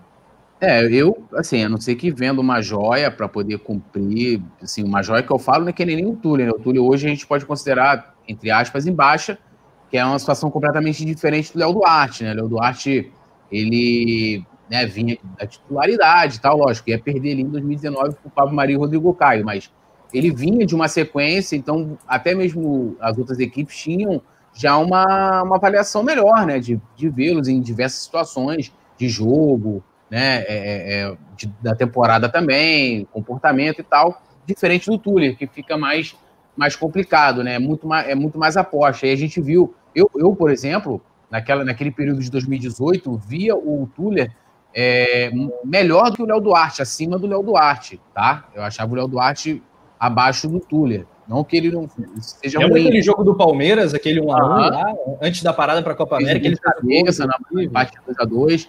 E a questão do orçamento, assim, eu acho que eles contam de vender é, alguma joia, né? E, e hoje. Essa joia é o Lázaro, Túlio? Essa joia é o Então, Lázaro. o pessoal ventila o nome do Lázaro, né? Mas assim, é, o Lázaro ainda não, não mostrou no profissional nada. O Lázaro é abaixo do Vinícius Júnior. O Vinícius Júnior era tratado na base tipo o Neymar no Santos. Uma coisa assim, um cara muito fora de série. Então, tanto que antes do Flamengo vender o, o Vinícius Júnior para o Real Madrid, o Flamengo renovou de novo o contrato dele para aumentar a multa rescisória para o Real Madrid pagar aquela multa rescisória, que foi, nem lembro na época, sei lá, 30, 40 milhões de euros, nem lembro, para poder vender. Então, assim, se, mesmo que se for vender o Lázaro, vai ser abaixo desses valores, acho que é abaixo até de Paquetá, que, que, e o Paquetá foi tardiamente, né? O Paquetá é mais velho do que, do que Vinícius Júnior. É, então, assim, eu não sei se o, o- só a venda do Lázaro iria cobrir todo esse valor, então vai ter que vender o Túlio. E eu, eu acho, na minha avaliação, tá? Eu acho que talvez deve ter que vender al- algum medalhão. Eu não consigo tirar isso da cabeça, porque eu não consigo ver uma, uma grande promessa da base que vai chegar e vender. Quanto está avaliado hoje, Lázaro? Não sei, teria que olhar aí no Transfer Market aí, quanto que ele está avaliado. Falando rapidinho em valores, eu acho que o Tuller, pelo menos o que eu vi aqui, eu não, na verdade, ó, papai, sempre acompanhando aqui, ele mandou o print do Transfer Market. Acho que é 450 de euros. É, 450 mil euros seria um valor muito baixo para o Flamengo vender o Túlio nesse momento. É, Eu acho um valor- muito baixo. Seria um valor risível, mas, é, enfim, vamos aguardar. É, acho que o Flamengo vai poder jogar como um Montpellier, falar assim, ó, pô, a gente não quer vender o cara não. Então vai ter uma, vai ter uma, barganha, uma barganha aí. Não, eu acho, eu acho inadmissível vender o Tuller por um valor como esse. Não, Pô, não é é possível. O Transfer Market, ele está É, o dizendo... Transfer Market erra bastante, né? Ele é Não, melhor que mas- ele é melhor que os outros, mas ele erra. Mas é uma referência. Ele coloca o Lázaro aqui como o valor de mercado do Lázaro, 1,80 milhões de euros. O valor de mercado do Lázaro. Não, Pra Túlio, eu é concordo com tudo que você falou. Eu não consigo ver uma saída para o Flamengo que não seja vender alguém, algum do time titular, sei lá, um Gerson da vida. Porque com esse orçamento aí que foi aprovado, e sem nenhum nome como o Vinícius Júnior, ou Paquetá, ou Renier, é impossível fechar a conta. Então é bem provável que em algum momento o Flamengo precise vender o Gerson, o Pedro, o Gabigol. Não, não faz isso com a gente, Letícia. Pô, Você, Não, você pegou assim, logo os três que dói mais aqui no coração. Pô, mas Rafa, tem que ser realista, né? Para fechar eu a acho que já deveria botar a chamada já. Letícia Marques. Flamengo tem que vender Gerson, Pedro. Gabigol. Que isso aí você vai acabar comigo, Túlio. Vai acabar mas é porque. Comentários que eu falo do Renato. Vai lá ver os comentários da rapaz. Eu parei até de ler ontem. Galera, Não, mas é porque, sério, gente, é bem complicado para fechar essa conta aí e sem nenhum nome assim, que você olhe e fale, caraca, promessa, vai ser vendido, tipo assim, como o Renier, por exemplo, é muito complicado você tem- fechar essa conta. Então, é assim, por isso que eu acho que vai um medalhão mesmo. deve ir um Gerson, provavelmente. Que eu acho difícil que vai abrir mão do Gabigol e do Pedro. Fixou do Gerson. É, você acha o quê? O que é mais fácil? Gerson, Gabigol ou Pedro? Não, é, desses três aí, até porque o Pedro acabou de, né, de firmar contrato, o Gabigol tem um contrato, eu não sei se pagariam é, agora esse valor, né, de lá da E multa. ainda deve comprar o Thiago Maia, talvez, se der tudo certo aí para 2022. Então é mais fácil vender o Gerson, não sei. Mas e Everton Ribeiro e Bruno Henrique? Eu acho que eles podem entrar nesse bolo aí Pô, mas é uma negociação mais baixa, né, Rafa? O valor do, dos dois, assim, são mais baixos do que o do Gerson, por exemplo. Ah, o medalhão vendido vai ser o René, diz o Vicente Flá. Aqui, vamos dar uma atençãozinha aqui para a galera do chat que está sempre fechada com a gente. Mandar um abraço para todo mundo que está na audiência. Ah, aqui, e destacar aqui esse sobrenome aqui, ó, Daniel Cooper Schmidt. Ah, Pô, mano, é Júlio Cooper Schmidt. Eu ia usar, as minhas redes sociais seria arroba Schmidt, porque, porra, o nome é. Mano. A, a, a, Alicia, a Letícia arroba Soy Cooper Schmidt. É. Não, eu ia perguntar pro Daniel com, qual idade que ele aprendeu a escrever o sobrenome dele. Ah, com 30 anos, né, cara? Imagina ah, criança para falar, pequenininho, para falar um sobrenome desse. Impossível. Ah, não falava. Pois é, cara. O James Leal também acha que tem que negociar alguns dos medalhões, não apenas jogadores da base. O Flamengo precisa começar a readequar suas finanças. 2020 foi um ano difícil, 21 também será complicado. Quero mandar um abraço para o Gameplay do Bom. Gameplay do Bom, maneiro o nome também. Não chega a ser um Copper Schmidt, tá maneiro também. Salve toda a galera do Coluna, melhor resenha do Flamengo. O Luiz Divaldo dá uma cornetada aqui para o Tuller, ele não gosta muito do futebol do Tuller. O Moisés Stalin está falando que o Arrascaeta já disse que quer sair. Não. Ah, que ele gostaria para a Rádio, Rádio Uruguaia? Não, ele disse que sonha jogar na Europa um dia, como muitos jogadores sonham e tal. Mas, né, querer não é poder, Arrascaeta, vai ficar no Megão, parceiro. Até porque foi a segunda nova compra da história do Flamengo. Espero a Arrascaeta por muito tempo por aqui. O Diego Miguel pede salve. É, Vicente Flá, Marcos Vlogs, pelo amor de Deus, vende o Gabigol, Rascaeta, Gerson BH, pelo amor de Deus, que isso não aconteça, eu iria chorar muito, tirar os melhores. Bom, Túlio, eu também choraria muito, mas o Flamengo está precisando, sabe aquele desfibrilador, dá um choque né, no elenco? Talvez talvez a acomodação seja um problema. A gente volta lá para o início do nosso papo. Qual é o maior problema do Flamengo? Eu acho que um dos grandes problemas do Flamengo, por isso que eu não gosto nunca de poupar os jogadores às críticas recentes, porque é óbvio que o Rogério Senna é o primeiro ali, o, o alvo tá gigante. O Rogério Senna ali, pá, pá, pá, porrada no Senna. Tem que ter também. Mas os jogadores não podem ter essa mamãezada para cima dos caras, né, cara? Porque seu Everton Ribeiro curiosamente ou não, desde que voltou para a seleção, o cara tá apagadíssimo. O Bruno Henrique, na única arrancada que ele tentou no último jogo, saiu derrapando lá, uma cena que, que é um acidente de percurso, mas que é marcante. É, também tá, não é o mesmo cara. E outros, né, Túlio? Talvez uma, não digo reformulação, mas uma mudança. Tira um ou outro figurão se aparecer uma oportunidade de mercado, uma proposta de fora, Vai, o Bruno Henrique, a Arábia Saudita te quer, a China te quer, vão pagar tantos, tantas dezenas de milhões de euros e tal, você vem para cá? Não sei, cara. Eu acho que essa pode vir a ser uma solução para o Flamengo, até para reanimar esse grupo. Eu não sei mais o que fazer. Os caras já estão sem torcida, já ganharam tudo. É, o, o técnico chega, avacalha tudo também. Como é que vai reanimar esse elenco? É, cara, assim, e o complicado disso, a gente elogiou bastante, né? A gente continua elogiando o elenco do Flamengo, mas na verdade a gente não tem elenco, a gente tem um time. A gente continua, se a gente for olhar hoje, depois da temporada, lógico, a temporada quase completa de 2020, que está terminando agora em 2021, a gente continua com os mesmos, os mesmos problemas de 2019. A gente não tem elenco, a gente tem time. Porque, assim, até nessa, nessa mesma coluna do André Rocha, ele fala que o Ceni ele, ele muda a, a a forma do tanto do, do Arrascaeta e do Everton Ribeiro, que aí, lógico, combina também com, com baixo desempenho, para poder dar mais oportunidade para o Vitinho. Aí eu falo para você, se a gente perder, por exemplo, o Bruno Henrique, vai botar quem? É, Michael? Já tendo perdido o Pedro Rocha. Já tendo, é, perdido, já tendo Rocha. perdido o Pedro Rocha. Vitinho, Michael, mesma coisa pelo lado direito. Perdendo o Everton Ribeiro.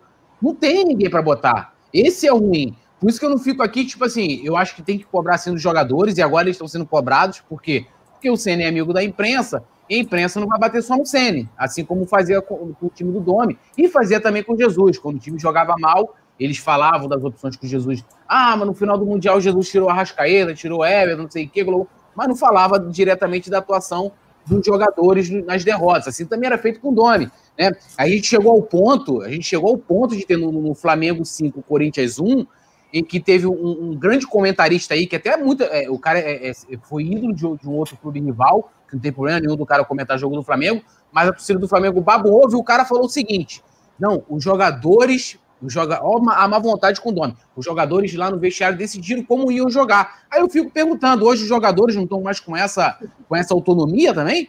de saber como que eles vão jogar, porque assim, o Ceni já dá sinais de que perdeu o vestiário. Então, assim, a grande complicação disso, a gente fala assim, vai botar quem no lugar? Aí que cabe aquela pergunta, porque assim, uma coisa, um jogador diferente do técnico, que você pode olhar para o mercado, você, você pode substituir o que é ruim, até o James Leal Borges levantou isso aqui, né, de, de, né, de a gente entrar nesse sistema, né, o Flamengo, eu já falei, o Flamengo foi de trocar treinador, de ficar esse rodízio de técnicos, mas é mais fácil do que você mandar um jogador embora.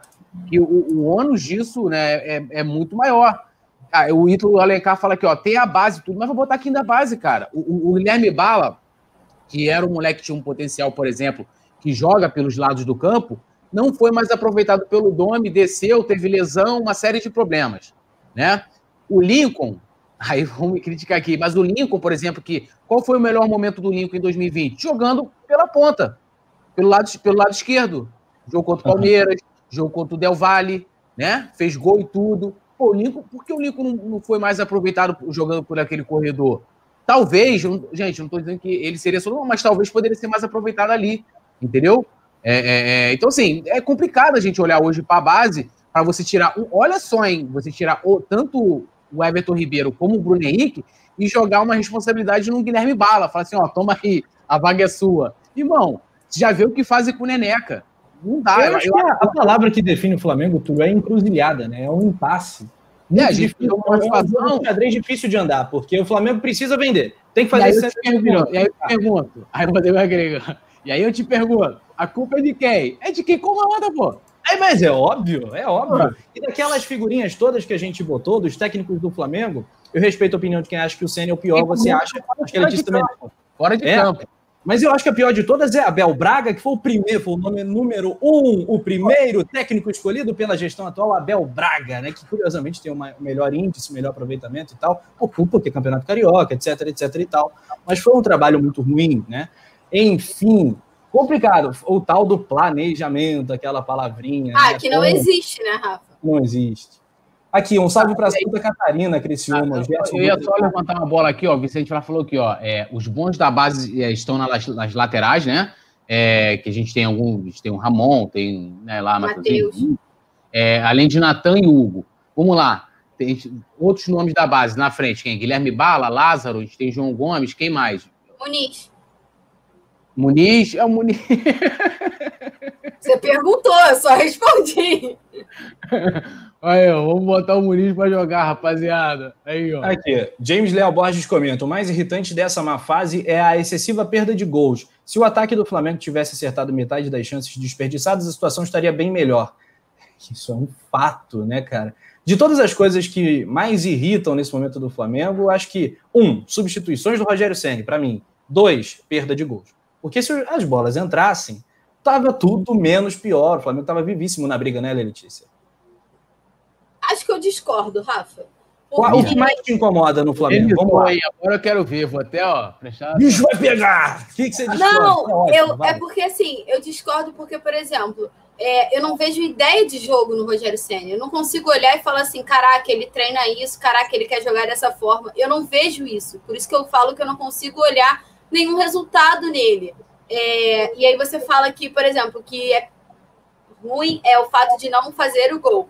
Mas eu acho que é muito mais do que não fazer o gol. Você não vê nenhuma ideia de jogo, você não vê nenhum planejamento para chegar até o gol. E eu não estou passando pano agora, mas, por exemplo, eu consegui ver uma ideia de jogo maior. Assim, eu consegui olhar e falar assim: olha, o Domi quer jogar dessa forma. Apesar dele não conseguir implementar, ok, não estou tirando isso, mas eu conseguia sentir que ele tinha algum caminho. E tudo bem, o Flamengo até perdia gol, mas fez muito gol com o Domi também. Mas assim, com o Rogério Senna eu não vejo isso. Eu não vejo uma eu ideia de jogo clara. Por exemplo, por exemplo se, se, as bolas entrassem, toda essa discussão mudaria. Mas aí você vai entrar num outro quesito que é, por exemplo, é só a bola entrar e, show ou é o bom futebol, futebol bonito? Porque aí você fala que o, o, o Abel Braga tinha resultado. Tudo bem, era o Carioca, mas ele tinha resultado. Horrível. Por exemplo, não, então, jogo, Rafa, mas é a mesma coisa. Eu tenho todas essas críticas que vocês fazem ao Rogério, eu endosso, eu concordo. O problema é que é, ele não escalou mal, por exemplo, a última partida. Ele escalou bem, uma escalação correta. O Flamengo criou chances para vencer. Se o Gabigol não perdesse aquela bola, se o Rodrigo Caio fizesse aquele gol de cabeça, o Flamengo venceria. O Fla-Flu estava tudo certo. O Flamengo poderia ser líder do campeonato se tivesse feito os pontos. E é uma grande obviedade, sim, Vicente Flá. Se as bolas entrassem, ganharíamos os jogos. O problema é que o ambiente está esta bosta, com todo respeito, porque o Flamengo está perdendo ponto que não tinha que perder. Um campeonato fácil como esse. Ninguém quer ser campeão desse campeonato. O Flamengo, o São Paulo pode ser campeão sem ter nenhuma pinta de campeão. Jogando mal, tomando goleada para Bragantino. O Atlético Mineiro pode chegar, o Inter do Abel agora pode chegar. Enfim, o Flamengo. Pô, tá mas eu, eu acho que se tem um clube hoje que pelo menos tenta ser campeão, ainda é o São Paulo. Porque assim, o Flamengo não faz por onde de verdade. Tipo assim, não faz por onde de verdade. O Flamengo não Sim. merece ser campeão brasileiro. É, a declaração do Rascaeta, ela é certeira, assim, num nível que não tem. Não tinha como ele usar uma palavra melhor. O Flamengo não merece ser campeão brasileiro. O Flamengo desperdiçou oportunidades absurdas. E eu não tô falando só dessa partida contra o Fortaleza ou essa derrota para o Fluminense. Tô falando de lá de trás, Atlético Goianiense, Bragantino. Então, assim, é um time que nunca quis ser campeão. Flamengo nunca quis ser campeão, porque nunca mostrou isso, gente. Então, é bem complicado você olhar. E eu não tô falando, claro, que o São Paulo, assim, tem um elenco mais limitado, mas o Diniz acertou ali, tá fazendo a parte dele, conquista os pontos dele e vai e tá com um braço já no, no título, um braço já para levantar a taça. O Flamengo não vai não deve conseguir reverter isso porque não quer e desperdiçou oportunidades absurdas. Absurdo. Ah, não sei se São Paulo vai ser campeão, não. Não sei, não. Tem, tem muito campeonato ainda, Letícia. Tem 11 rodadas. Muita coisa pode mudar. Ah.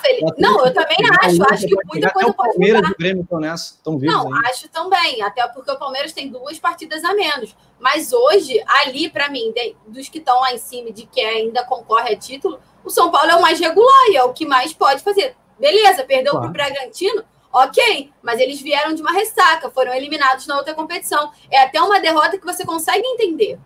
Você consegue falar assim, putz, eles estão um pouco abalados, podem até perder. Mas será que vai perder o próximo jogo? Tipo, pode até perder. Tem até um clássico agora próximo aí contra o Palmeiras, se não me engano. O próximo jogo é Santos. Santos depois é, Atlético Santos, Palmeiras e Corinthians. Eles entram aí numa num negócio aí meio pesado aí. Eu acho que as próximas rodadas assim é só clássico para eles. Pode acontecer, pode, mas hoje, para mim, é o clube que mais tenta mostrar um futebol de campeão. É que a gente tá botando o sarrafo lá em cima pro, pelo Flamengo de 2019. Mas assim. Não, mas outros... esse pode ser o campeonato em que o campeão tenha menos pontos na história. Esse campeonato pode ter uma a pontuação mínima de um campeão. Mas é um ano muito atípico também, né? A gente tem que levar tudo mas é, mas é, mas é, é muita mediocridade técnica no campeonato. Né? O Flamengo hoje não merece estar nem onde está. Vamos combinar. Não, não merece. Não o merece. Flamengo lá do G, G6, G7, lá, que pode virar G8, o Flamengo só venceu o Fluminense. Ó, a gente não ganhou do São Paulo, que é o líder. A gente não ganhou do Inter, que é o vice-líder. A gente não ganhou do Atlético, que é o terceiro colocado. Aí vem quem agora em quinto? Agora me fugiu aqui da memória. Mas o Grêmio e Palmeiras. Então, Grêmio, a gente empatou. Palmeiras, a gente empatou. A gente só venceu o Fluminense dos que estão em cima, só venceu o Fluminense. E, gente, olha só, vamos, vamos pegar uma coisa. Vamos, vamos voltar um pouquinho no tempo aqui. Flamengo 2007. Flamengo 2007, depois que o Joel Santana assumiu o Flamengo, o Flamengo iniciou uma arrancada no Campeonato Brasileiro em que, mesmo depois com o Joel saindo, foi mantido uma base. Qual era a base daquele time? O time jogava um 3-5-2 atrás mesmo, era aquele futebol de resultado. O Jailton lá atrás, explorando os laterais Juan, Juan e Léo Moura, isso foi mantido, esse sistema de jogo foi mantido com Caio Júnior em 2008. A gente chegou a ser líder do, do, brasileiro, aí depois a gente perdeu, né? Perdemos também vários jogadores. Vendeu jogador demais, é. é. Uma série de jogadores. Depois, em 2009, né? A gente, a gente tem o Andrade, que foi o, o, o do Hexa, mas a gente tinha uma base. A gente hoje, se a gente for olhar hoje no Flamengo, a gente sequer ter uma base. E depois de ganhar o Brasileiro a Libertadores tanto o Domi, que destruiu tudo, como o Rogério, não consegue pegar uma, uma, uma base que eu falo assim, gente, ó. Qual é a estrutura do Flamengo? Ó, a estrutura do Flamengo é essa aqui de jogar. Ah, então eu vou manter, manter isso. O Domi, primeiro porque ele quis implementar situações que ele, como a Letícia colocou muito bem, ele tinha um, um sistema implantado na cabeça dele que ele não conseguiu colocar. E o Ceni, porque o Ceni joga diferente. O perfil do Ceni é completamente diferente. O perfil do Ceni hoje, o treinador que tem informação, é Fortaleza, é o quê? É Bahia. É time que vai jogar atrás, no contra-ataque, fechadinho. Vai aproveitar uma. Pega os resultados do Fortaleza, gente.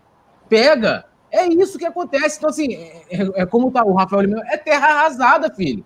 É terra arrasada. A grande realidade é essa. E, aí se faz o quê nesse momento? É, eu, eu, sinceramente, sinceramente, eu não sei, cara. Eu não sei. Ele fala assim: ah, pô, o que, que você acha que você. Hoje, a, a, certeza que eu tenho é o seguinte: o Ceni não serve para o Flamengo. Foi uma cagada tão grande quanto o Domi. Quanto o Domi. É uma bagunça, cara. Não tem outra coisa para poder falar. É uma bagunça. Pois é, pois é. é. Então, em condições normais de temperatura e pressão, a gente pega lá a tabela do líder. São Paulo e Santos, Atlético Paranense e São Paulo são os próximos jogos. Jogos duríssimos. Ah, o Santos vai com o time reserva, tá na Libertadores. Cara, é um clássico, né? Daria para imaginar pelo menos um empate e jogar com o Atlético Paranaense na Arena da Baixada é sempre difícil. O Flamengo tem o Ceará nesse domingo às 16 horas, depois o Goiás. Um cenário normal, o que não existe, seria o quê? Flamengo faz seis pontos, o São Paulo vai, faz, consegue três pontos, ou dois pontos, ou quatro pontos. Né? São Paulo tropeçaria, o Flamengo reduziria essa vantagem. Dá para confiar nisso, Letícia? Ou a decepção, a frustração é tanta que não dá para imaginar o Flamengo nem fazendo os seus seis pontos agora nesses próximos jogos em tese acessíveis. Não imagino o Flamengo pontuando. Eu não consigo pensar assim como é que o Flamengo vai entrar em campo contra o Ceará. Entendeu? Eu acho que o principal problema do Flamengo do Rogério Senna é esse. É imprevisível, você não sabe, você não tem uma certeza de se vai ser uma atuação boa ou não. Por exemplo, eu debati, bati muito na tecla no final do ano que depois da partida do Fortaleza, que a partida contra o Fluminense e contra o Ceará seriam importantes para o restante da temporada de 2020 e para a temporada de 2021. E aí você espera por isso. E você, o Rogério Senni teve dias para treinar, tudo bem que o Flamengo teve aquela folga de ano novo, Natal, tudo bem, beleza. Só que assim, gente, ele estava cinco, seis semanas treinando uma semana. Você não vê nada, você não vê resultados, você não vê nada, nada. Eu acho que é, tipo assim, gritante você ter um treinador que tem a peça que tem ele não consegue produzir nada, ele não consegue extrair nada dos jogadores. Eu acho isso muito revoltante, na verdade, porque ele tem tudo o que todos os técnicos desejam: tempo e elenco. Ele Sim. tem no papel ele tem os melhores jogadores do Brasil. Ele não consegue fazer esses jogadores é, atuarem bem. Tudo bem, beleza? Mas e ele tem o um tempo para isso. Eu acho que o mais absurdo é ele ter o tempo e não conseguir produzir nada. Você olha para o Flamengo, parece que o Flamengo é um bando em campo. Você não consegue ver uma ideia de jogo. Você não olha e fala: caraca, sei lá, ó, tá melhor a defesa.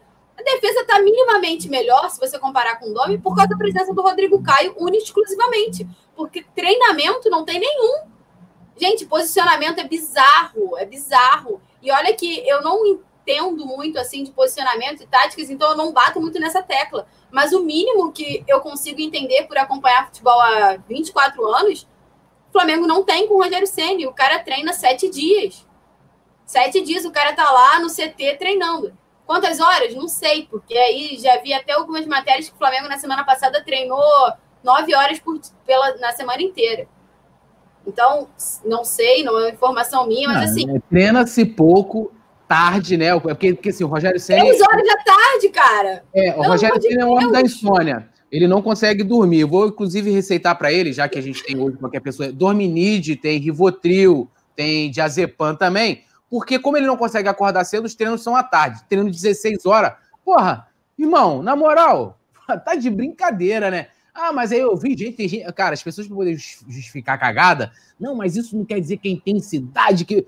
Meu irmão, olha só. O, o, o, o Isla disse que o Ceni parece o Bielsa.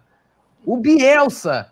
O, a, teve um, um, jornalista. Não, porque a saída de bola. Isso no jogo contra o Botafogo, a saída de bola, aquele, a transição, parece o Klopp. O Klopp! Irmão, o Ceni não consegue ser nem aquele, né, aquele cara, Givanildo. O Ceni não consegue ser o Givanildo. Os caras querem comparar a Klopp. Aí o cara acorda duas da tarde, porque ele vai dormir cinco da manhã, Entendeu? Pra você estar tendo 16 horas, não vai dar certo, irmão. Isso aí devia ser lá no Ceará, calor do caceta, né? De madrugada, que Nordeste. Faz, é, pô, faz muito calor. Aqui no Rio também, né? Mas, pô, ele tá. tá pô, ah, gente, na moral, já deu, já deu. É, eu, essa mitificação do Rogério Senna de qualquer técnico é uma grande besteira, né? Não tem que cair nessa. É, mas é claro que era, era bom se os jogadores gostassem do cara, parece que gostam, mas e agora? Então vamos, eu não sei também, ele, Rafa. eu, eu já tenho minhas dúvidas se ele é unanimidade dentro do vestiário. Dentro o Arrascaeta, o Arrascaeta mesmo, né, Letícia? Arrascaeta... Então, exatamente. Hoje você falou que acompanhou rapidinho lá na live do Bruno. Eu falei bastante sobre isso, porque assim, o Arrascaeta ele chegou no Flamengo com aquele status de tímido, né? Que o Thiago Neves brincava e tudo mais. E ele realmente, se você comparar dentre todos, ele é um cara mais na dele, ele é um cara mais tímido. Tem aquela interação, brincadeira, ok. Mas ele é um jogador na dele, ele não, não tá ali, ele faz ele entra em campo, faz o dele e tá tudo bem. Ele é quieto. Tanto que ele pouco aparece em entrevista coletiva e tudo mais. Mas, gente, desde que o Rogério Santos chegou, esse cara já falou inúmeras vezes a declaração dele pós-Fla-Flu é muito forte. Não é possível que, que esteja tudo bem entre o Rascaeta e o Rogério Ceni. Aquilo é declaração de quem, não quer, de quem quer a cabeça do técnico. Aquilo Exatamente. É a torcida gosta. Eu, pessoalmente, pô, cara, o Rascaeta me representou. Falou o que eu queria falar. Mas, cara, não, pode. Ele é um jogador, cara. Como é, que, como é que fica dentro do vestiário o cara chegar e falar isso? Com razão, porque foi o que você falou. É o que, é o que a gente sente, que o Flamengo não merece ser campeão. Mas você ter um jogador como o Arrascaeta chegar e falar isso ali na beira do campo é sinal que não está funcionando. Não está funcionando, é, é, tipo nítido. Agora, eu acho que é meio dividido ali dentro, imagino eu, assim, pelo que a gente tenta apurar, pelo que a gente tenta ver, é um pouco dividido. Acho que o Rogério Senna não é tão odiado, mas também já não é tão amado por todo mundo. E a gente pode lembrar que trouxemos inúmeras vezes aqui que o Rogério Senna era o nome, é, unanimidade, tanto na cúpula do futebol quanto entre os jogadores, né? Felipe Luiz já tinha citado sobre isso inúmeras vezes, mas assim, hoje eu já acho que ele não é.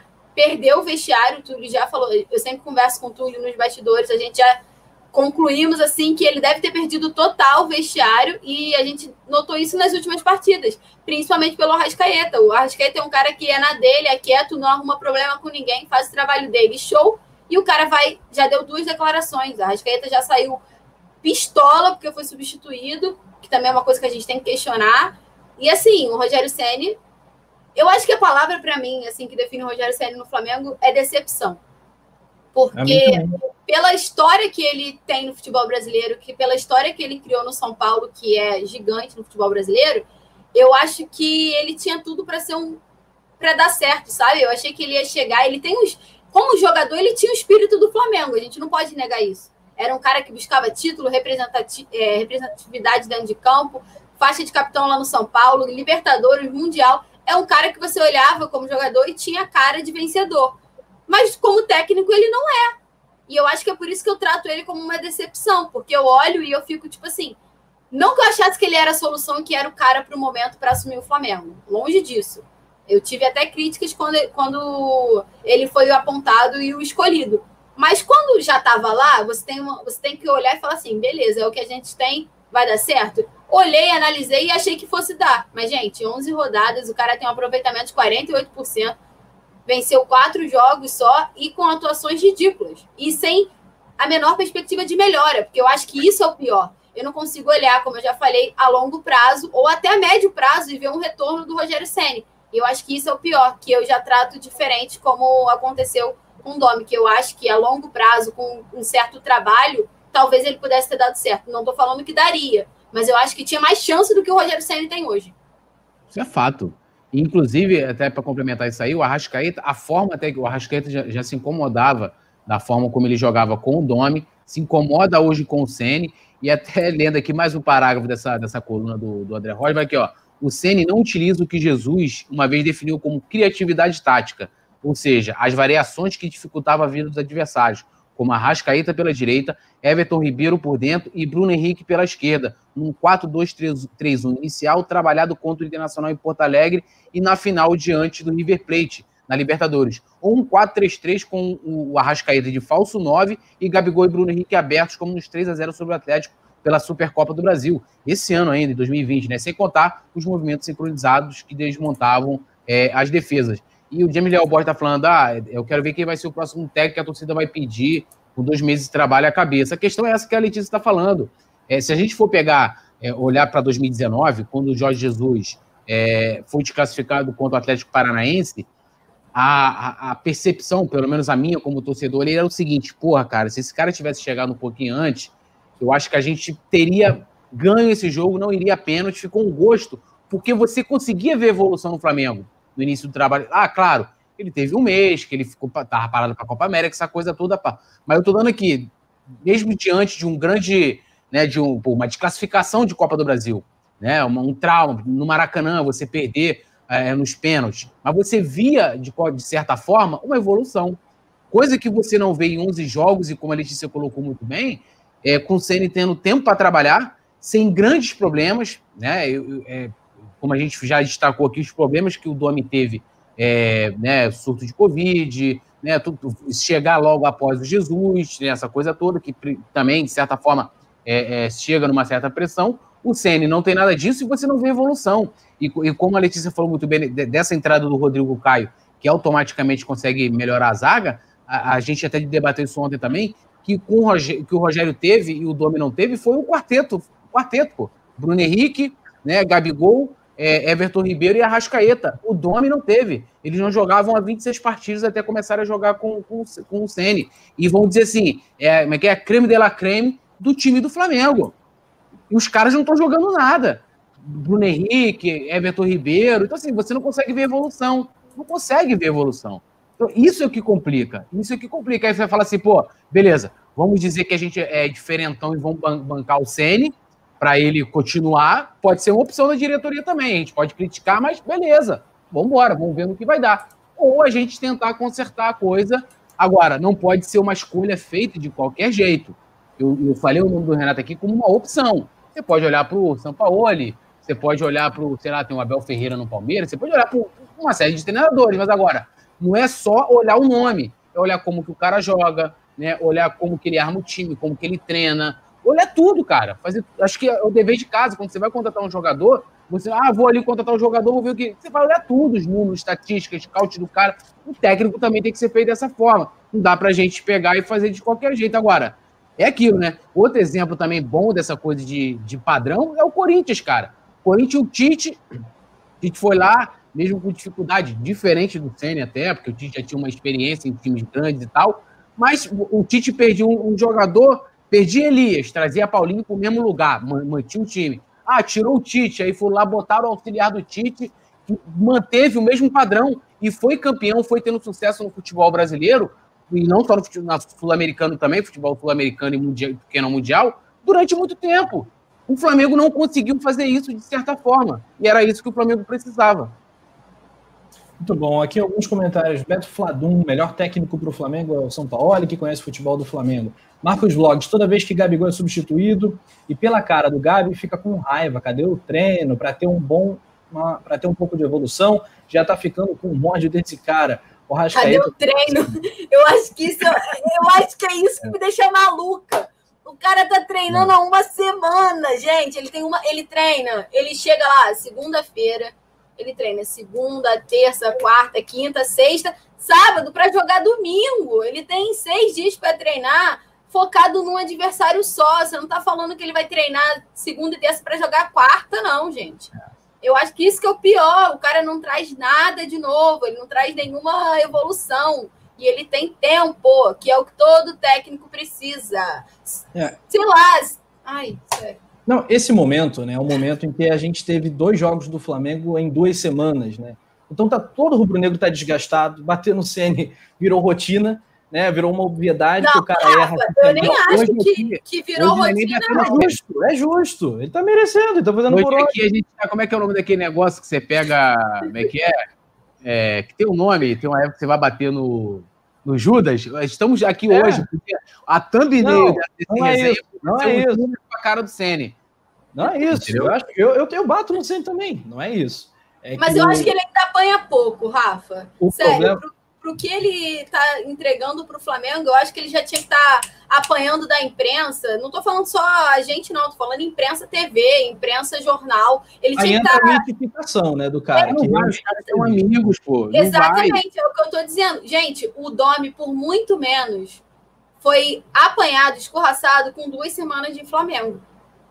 Quem acompanha o Flamengo sabe que com duas semanas, das duas primeiras derrotas. Querendo demitir o Domi. Exatamente. E assim, eu acho, eu até falei isso já hoje mais cedo, que assim, é exatamente pela mitificação do Rogério Ceni e vai muito do, do, de como a imprensa trata. Tudo que é do Flamengo tem um zoom de 100%. É, tudo é muita coisa. Então, o Flamengo foi lá fora, com a demissão do, do Abel, trouxe o Jorge Jesus, deu super certo, revolucionou o futebol do Flamengo, revolucionou o futebol brasileiro. Em oito meses o cara ganhou tudo, saiu daqui com mais título do que derrota. Isso é absurdo. Jorge Jesus deixou o Flamengo com mais título do que derrota. Beleza, o cara pegou a malinha dele e falou assim: Ó, oh, não quero mais ficar aqui, ó, tô metendo meu pé, vou embora. Foi embora, o Flamengo não olhou para o futebol brasileiro. O Flamengo pegou o olhinho dele, olhou lá para o futebol europeu e falou assim: vou contratar alguém lá. E a imprensa brasileira não aceita isso. A imprensa brasileira ainda não aceita isso. A imprensa brasileira é arcaica, ela fica fechada ali, achando que os treinadores daqui ainda são os melhores do mundo. E está bem longe disso. E aí o Flamengo, com o poderio financeiro que tem, com a influência que tem lá fora, olhou para o futebol europeu, sentou lá, se reuniu com cinco técnicos, seis, sei lá, fez uma entrevista coletiva resolveu no Dome. Não era a primeira opção, todo mundo sabe disso, mas trouxe o cara. Não teve treino. Ele treinou acho que seis dias antes do primeiro jogo. Perdeu para o Atlético Mineiro. Perdeu, perdeu, no Maracanã, que Jesus nunca tinha acontecido. Exatamente. Aí perdeu também para o Atlético Goianiense de 3 a 0. Já começou o caos. E aí, será que precisava de um, de um treinador europeu? Será que precisava de alguém de fora? Porque não contratou fulano, ciclano, beltrano, beleza. O cara recuperou ali no Curitiba, começou a fazer umas partidas. O Flamengo ficou acho que 13, 14 jogos invicto com o Domi. Podia não estar apresentando futebol lá, essas coisas, que era o que a imprensa queria, que era o que a torcida queria, com toda razão. O Flamengo tem elenco para manter o alto nível de 2019.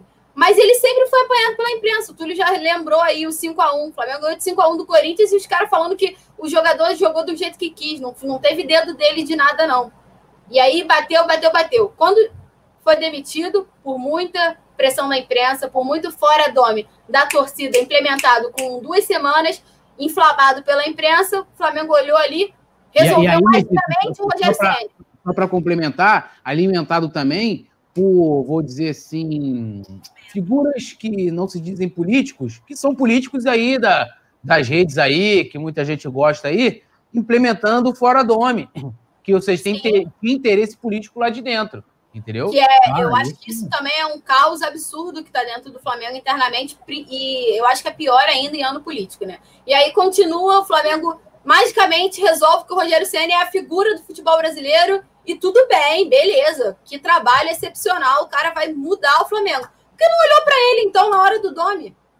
Na hora que o Jorge Jesus saiu, se ele era magicamente a salvação, porque não foi contratado primeiro do que o Domi. É. E aí a imprensa abraçou. né? Ali no Flamengo não tinha tempo quando trouxe o Rogério Senna.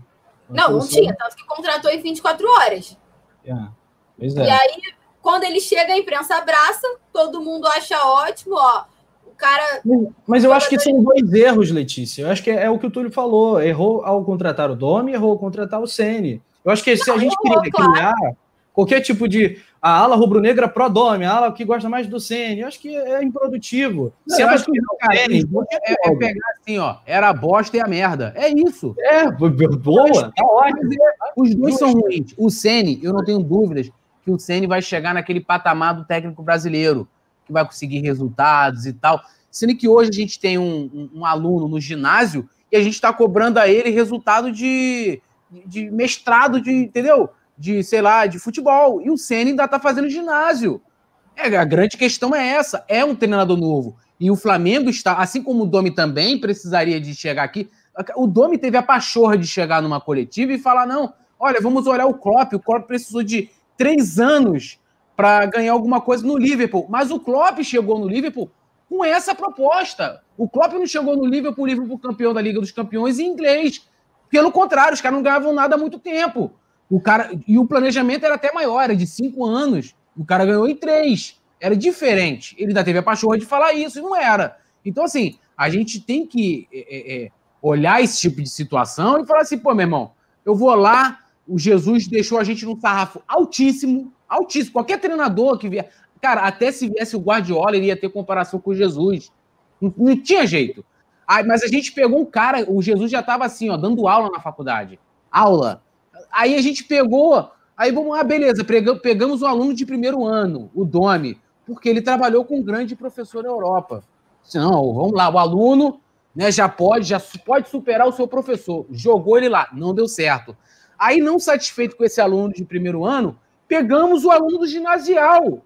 Aí tá lá o Sene, Serelepe, querendo aproveitar lá o recreio dele, brincar, comer biscoito, entendeu? Lá, porra, o cara quer azaração, quer sair com os amigos, aí você quer esperar o resultado do, do cara pique igual Jesus. Não vai ter, cara. A não ser o seguinte, a proposta é, é o seguinte, olha, estamos trazendo o Rogério Ceni, ele vai se preparar no Flamengo é, como treinador. O Rogério Ceni vai ser o treinador do Flamengo, o Alex Ferguson do Flamengo. A gente espera que daqui a cinco anos a gente alcance os mesmos resultados que alcançamos em 2019.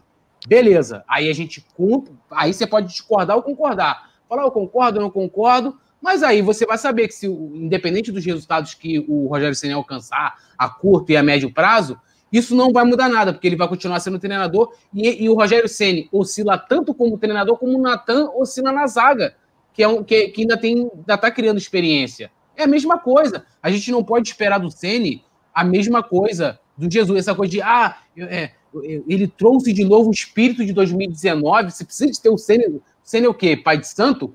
Para trazer o espírito. Se você não tem. Até porque 2019 virou fantasma, né, Túlio? Não, nem isso, Rafa. Quem viveu 2019 é, foram os jogadores. O Ceni não estava aqui, desculpa.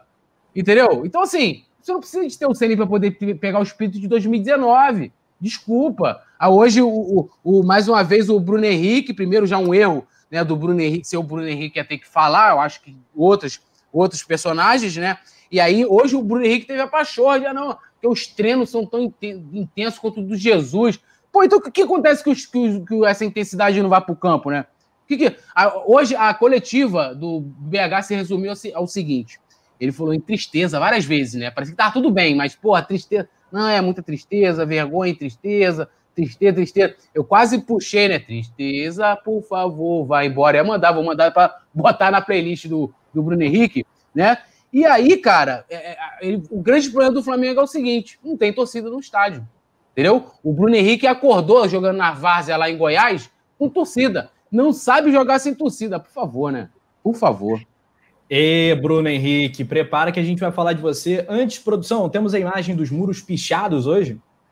Temos aí, tivemos muros pichados, um fora RC, que é o Rogério Rodrigo Ceni. Caio? É, todo mundo Rodrigo Caio, Rodrigo Caio virou Rodrigo Caetano, Rodrigo Caetano. Rodrigo Caetano? Roberto Carlos? Quem que é? Quem que é? O, e é o Rogério Ceni, né? Evidentemente, fora o Rogério Ceni, muros pichados, né? É, é, claro que isso flerta, eu acho que já é qualificável como vandalismo, mas é um recado aí da insatisfação da galera. Fora a RC, você confere aí os muros pichados. E agora sim, essa coletiva, finalmente. Bruno Henrique falou, falou, falou e, e falou, falou nada. Né? É, só falou, né? Que não Uma água de coletiva. O que está acontecendo, Letícia, com o Bruno Henrique, cara? Será que ele, sei lá, subiu no salto alto de 2019 e não vai voltar a ser aquele BH? Rafa, um bom questionamento, né? Mas assim, não sei o que está acontecendo com o Bruno Henrique, assim, assim como eu também não sei o que está acontecendo com o Everton Ribeiro, não sei o que está acontecendo com a Rascaeta, que também está apagado. É... Até o Gabigol, gente. Gabigol, assim, Gabigol. Tá difícil, sabe? Tá acontecendo alguma coisa. Será que é só problema individual de todos os jogadores? Resolveu os 11 jogadores da má fase. Caramba, que coincidência, meu Deus. Ou será que o problema é outro, né? É... Mas sobre a coletiva, Rafa, mais do mesmo e mais e mais e mais do mesmo. É sempre assim, com perguntas rasas com respostas piores ainda. O Túlio resumiu muito bem. Ele fala basicamente a coletiva inteira que a culpa da situação é porque não tem torcida. Ah, não tem torcida, o Flamengo sente falta da torcida. E eu não vou tirar é, um pouco, 10% dessa razão aí, porque eu acho que teve alguns jogos que o Flamengo ia conseguir ter um gás a mais, ia conseguir virar ou até sair com a vitória mesmo assim se tivesse a torcida, porque a torcida, você, todo mundo sabe que a torcida do Flamengo é diferente, a atmosfera do Maracanã lotado é diferente, mas você culpar a fase do Flamengo, eliminação de Copa do Brasil, eliminação de, de Libertadores e atuações ridículas por causa da ausência da torcida, pelo amor de Deus, né, Bruno Henrique? Sim, pelo amor de Deus. É bem complicado você colocar única e exclusivamente nisso, essa culpa. É claro que faz falta Faz falta pro Flamengo, faz falta pro Corinthians, faz falta pro Atlético Paranaense, faz falta pro Palmeiras, faz falta para todo mundo. Mas isso não quer dizer que seja só isso. O Bruno Henrique trata a coletiva, quem assistiu, como se 95% do problema do Flamengo hoje fosse a ausência da torcida. Pô, pelo é. amor de Deus, né? Ah, aqui, ó, as matérias hoje do Coluna, falando sobre a, sobre a coletiva do Bruno Henrique. Ó. Bruno Henrique aponta aprendizados no Fla-Flu. Aquilo que eu falei. Recreio, brincando, lá, biscoitinho, né? Aquela coisa de né, affair, crush, chupando, essa coisa toda. Não aprenderam com o Del Valle, derrota, por goleada pro Atlético Mineiro, goleada contra o São Paulo, não aprendeu? Aí, BH aponta a semelhança entre é, os treinos de Senna e Jesus. Aqui eu quase saí correndo lá e fala, porra, tá de brincadeira, né? Aí vem, ó, BH atribui queda de rendimento à ausência da torcida, né? É, lógico, acho que era nítido que o time não, talvez não teria o mesmo, a mesma energia, mas você não pode dizer que isso seja é, totalmente determinante. Eu acho que, sim, faz falta, concorda. Aí vem aqui, ó. BH expõe sentimento de tristeza após derrota. E se eles estivessem felizes, é melhor ir embora, né? Quem fica feliz com a derrota? Era para ser um estudo psicológico, inclusive. Aí vem aqui, ó. BH revela clima após derrota. Ficamos tristes e envergonhados. É um monte de tristeza. Tristeza é aquele samba mesmo. Tristeza. tristeza é, sim. Então toca um fado português, né, cara? Toca um Pô. fado português na coletiva do Bruno Henrique. Foi de dormir uma água horrível a Não, chato pra caceta, né, irmão? Não vão respeitar. Eu falei assim, meu irmão, olha só, eu tô aqui ainda, poucas horas para começar a trabalhar, acompanhando isso aqui para poder ficar bem informado. Então, assim, ficar bem informado. Ele não fala nada, né? Não tem nada de novo ali. Aí, porra, que bagulho chato. Eu confesso que eu, eu, eu dormi no meio. É, tirou aquele soninho da tarde, né, Túlio? o Daniel Ribeiro, salve galera do Resenha aí para todos do chat. Um abraço para você, Daniel. Rafael Lima também tá falando. Bruno Henrique na, na, na entrevista. Tristeza, tristeza, tristeza. Pois é. O Zé Ricardo falando que aí tu tá fumando muito. Meu Deus. O Beto Fladum falando, o RC é Rodolfo Candim, né? Cara, ah, rapaz, tá aí. Pode ser. O Vicente Flato falando que o BH tá triste. A galera elogiando massivamente Letícia Marques na mesa de hoje. Arroba Soy Letícia, mais uma aula no resenha. Uh, Beto Fladum, Diego Miguel falando Felipe Luiz poderia passar os treinamentos do JJ, o Rogério C. É, né, Felipe Luiz?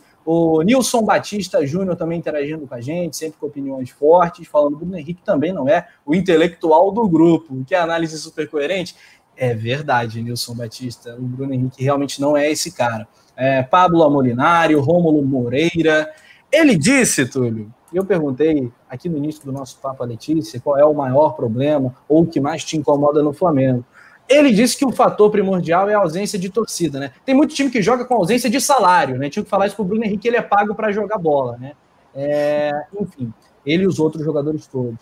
Agora, qual é o maior fator para o baixo desempenho, Túlio? Resposta objetiva: é o técnico? Eu acho que é o todo, Rafa. Acho que é o, é todo. todo. É o técnico, é o, é, são os jogadores. Eu acho que é, também passa por essa falta da torcida, mas aí, cara, é uma coisa que, sim, é, a, é, é a, impotência da diretoria, potência da gente, potência dos governos, potência de todo vai fazer o quê? Tem que esperar a vacina, né? Não tem jeito. Muito bem, galera. Ai, ai, ai, Letícia Marques, seu destaque final, resumão aí do nosso papo de hoje. Sempre bom estar contigo no Resenha ao Vivo. Hoje foi complicado, né? Gosto de vir aqui para falar coisa boa, mas tá difícil. O Flamengo tá, tá deixando a gente em situações assim que estou farta, eu me sinto cansada lendo notícia, acompanhando 24 horas. E é triste, é complicado você ver essa situação que o clube chegou, você perguntou qual é o principal motivo, a principal culpada, assim. É, como o Túlio já falou, é tudo o que acontece internamente, jogadores, vestiário, técnico, vice-presidente de futebol, dirigente de futebol, presidente, é, que também não coloca cara em momento nenhum é, o Landim ali, ele só praticamente ele foi eleito naquele discurso de colocar a cara, ser uma diretoria não omissa, e tudo que, que essa diretoria é, é omissa, né? É, coloca a cara só quando convém. Landim aparece lá para entregar camisa de 200 jogos, camisa de é, comemorativa para o William Arão, para o Everton Ribeiro, para o Diego Ribas, que foi o último, e só para isso. É, nessa situação aí, ninguém fala falta essa postura de liderança aí do, do Flamengo, assim, não digo nem só a faixa, não. Acho que, por exemplo, o Bruno Henrique hoje estava longe de ser a opção adequada para dar entrevista coletiva nesse momento. Não seria em momento nenhum, né? A gente sabe que a oratória do Bruno Henrique é um pouco complicada, tem jogadores melhores no elenco para fazer isso. E no momento conturbado de. Sério, gente, tinha muitas. Tinha muito jogador ali melhor para falar. O Felipe Luiz era um cara que eu acho que seria o nome ideal, porque ele é titular. Se não fosse, seria o Diego Ribas para mim, que é outro que fala bem, tem aquela postura ali, mas não é o cara. É o cara que mais assume a responsabilidade, mas é o que talvez tenha menos culpa, porque ele leva a faixa de capitão, mas está no banco. E, e ainda assim é o que maior representa um líder no Flamengo. Então, talvez ali o Felipe Luiz fosse o cara ideal para tentar dar alguma explicação para a torcida, porque a torcida do Flamengo merece uma explicação. E já passou da hora também do Flamengo fazer entrevistas coletivas decentes mudar a forma como faz, coloca o jornalista para fazer entrevista ao vivo, abre a chamada aqui, igual a gente entra no YouTube. Diversos clubes do futebol brasileiro já fazem isso, o futebol europeu já faz isso, mas parece que o Flamengo está muito acomodado com a situação que está. É fácil demais passar pano e colocar a poeira embaixo do tapete, então não vai mudar. A gente não adianta nem pedir, não adianta nem esperar isso. E vamos viver com mais coletivas do mesmo, menos respostas, menos explicações Infelizmente, né? E agora para o Campeonato Brasileiro, o que poderia ser mais fácil? O Flamengo poderia estar tá aí dependendo só de si, hoje já não depende mais. Desperdiçou diversas oportunidades de encostar no líder São Paulo e vai ficando para trás, provavelmente um sonho, com muita dor no coração, que eu acho que eu não queria reconhecer isso, mas uh, ser campeão brasileiro está cada vez mais distante. Ainda pode, claro, tem 11 rodadas ainda para o fim, né? E o Flamengo ainda tem um jogo atrasado, mas ainda que o Flamengo seja campeão, a minha opinião, hoje, 8 de janeiro, o Flamengo está longe de merecer ser campeão do, do, do Brasileirão. Infelizmente, não era isso que eu queria. Mas, para encerrar, não vou me alongar. Sempre um prazer estar aqui com você, Rafa. Sempre um prazer estar aqui com o Túlio. É, expor a nossa resenha, né, Túlio? Que a gente está sempre falando no privado, a gente agora vem falar ao vivo aí.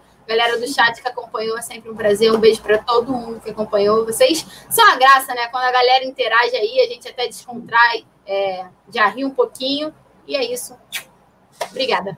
Sensacional, semana desgastante para todo rubro-negro. Domingo é uma nova semana, né? A semana começa no domingo, não é na segunda-feira, não, rapaziada. Tomara que seja um novo momento para o Flamengo, a gente tenha notícias melhores até lá. Túlio, um abraço, tamo junto. Amanhã tem mais resenha pré-Flamengo Ceará. Mengão, quarto, quarto colocado, Ceará, décimo primeiro.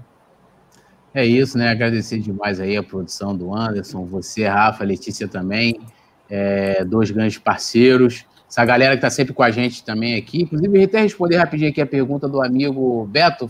É, é, coluna, qual pergunta vocês fariam para o BH e para o RC? Eu faria a seguinte pergunta. Bruno Henrique, considerando né, os grandes elogios da intensidade dos treinos né, do, do, do Rogério Senna, que segundo você ainda é, são iguais aos do Jorge Jesus, o que falta para isso se refletir na atuação da equipe em campo? Essa seria a minha pergunta, tanto para o BH como para o Rogério Senna, né? Acho que seria Isso é um ponto importante, né? Rapidinho, Túlio, sem querer cortar, mas só acrescentando mesmo, porque isso que é o ruim da coletiva do Flamengo. Quando o Bruno Henrique dá essa resposta, nenhum outro jornalista pode questionar em cima de uma resposta. Então, assim, isso é um absurdo. São perguntas prontas, todas esquematizadas, que passam pano muitas vezes, que a gente sabe porque é tudo muito ali doutrinado, a verdade é essa. Então, assim, você não pode. Uma entrevista coletiva, uma entrevista de imprensa, você está ali, o jogador dá uma resposta, o jornalista que vem na sequência, que às vezes já está até predefinido, ou levanta a mão ali na hora, já vai em cima, porque aí você vai colhendo mais e mais informação. Quando você está ali num CT ou num pós-jogo, todo jornalista está em busca de uma resposta. Então todo mundo se ajuda. A gente do Coluna, o cara lá da Fox, o cara da ESPN, o cara da Globo, vai todo mundo uma pergunta em cima da outra. No final, temos inúmeras respostas, ou pelo menos chances maiores de ter respostas. Da forma como a coletiva que o Flamengo faz, é impossível. Então, essa pergunta do Túlio seria ótima, mas inviável de ser feita, né? É uma dinâmica engessada que possibilita uma filtragem né, que não é positiva, não é jornalismo, né, na sua essência. Tira é assessoria toda... de imprensa tira todo o propósito da coletiva. Então é isso, galera. Valeu, Urubu Rei, Lecina Marques. Beijo para toda a família querida. Lucas Marques também está na área. Nilson Batista Júnior, Beto Fladum. Me perguntaram qual é a melhor produção. É o Lena. É o Lena. Eu falei e saí correndo. Dupla sertaneja Anderson e Leandro, aquela capinha daquela aquela, aquelas camisas xadrez e tal, assim, aquele violão, ó. Que ele toca aqui, ele toca aqui. Assim, Rafa. É, ó, ó, ó. Toca aqui assim, ó, aí vai cantando. Eu achei que ele ia me derrubar, rapaz. Eu também, eu tava esperando aqui. Aí, Valeu, tipo, produção. aí, Vai ó. ganhar. Aqui, ó. Produção, vai ganhar uma bandeiradinha. Como é que é? Aí, produção! Esse é o melhor. Valeu, nação. Abraço. Amanhã tem mais.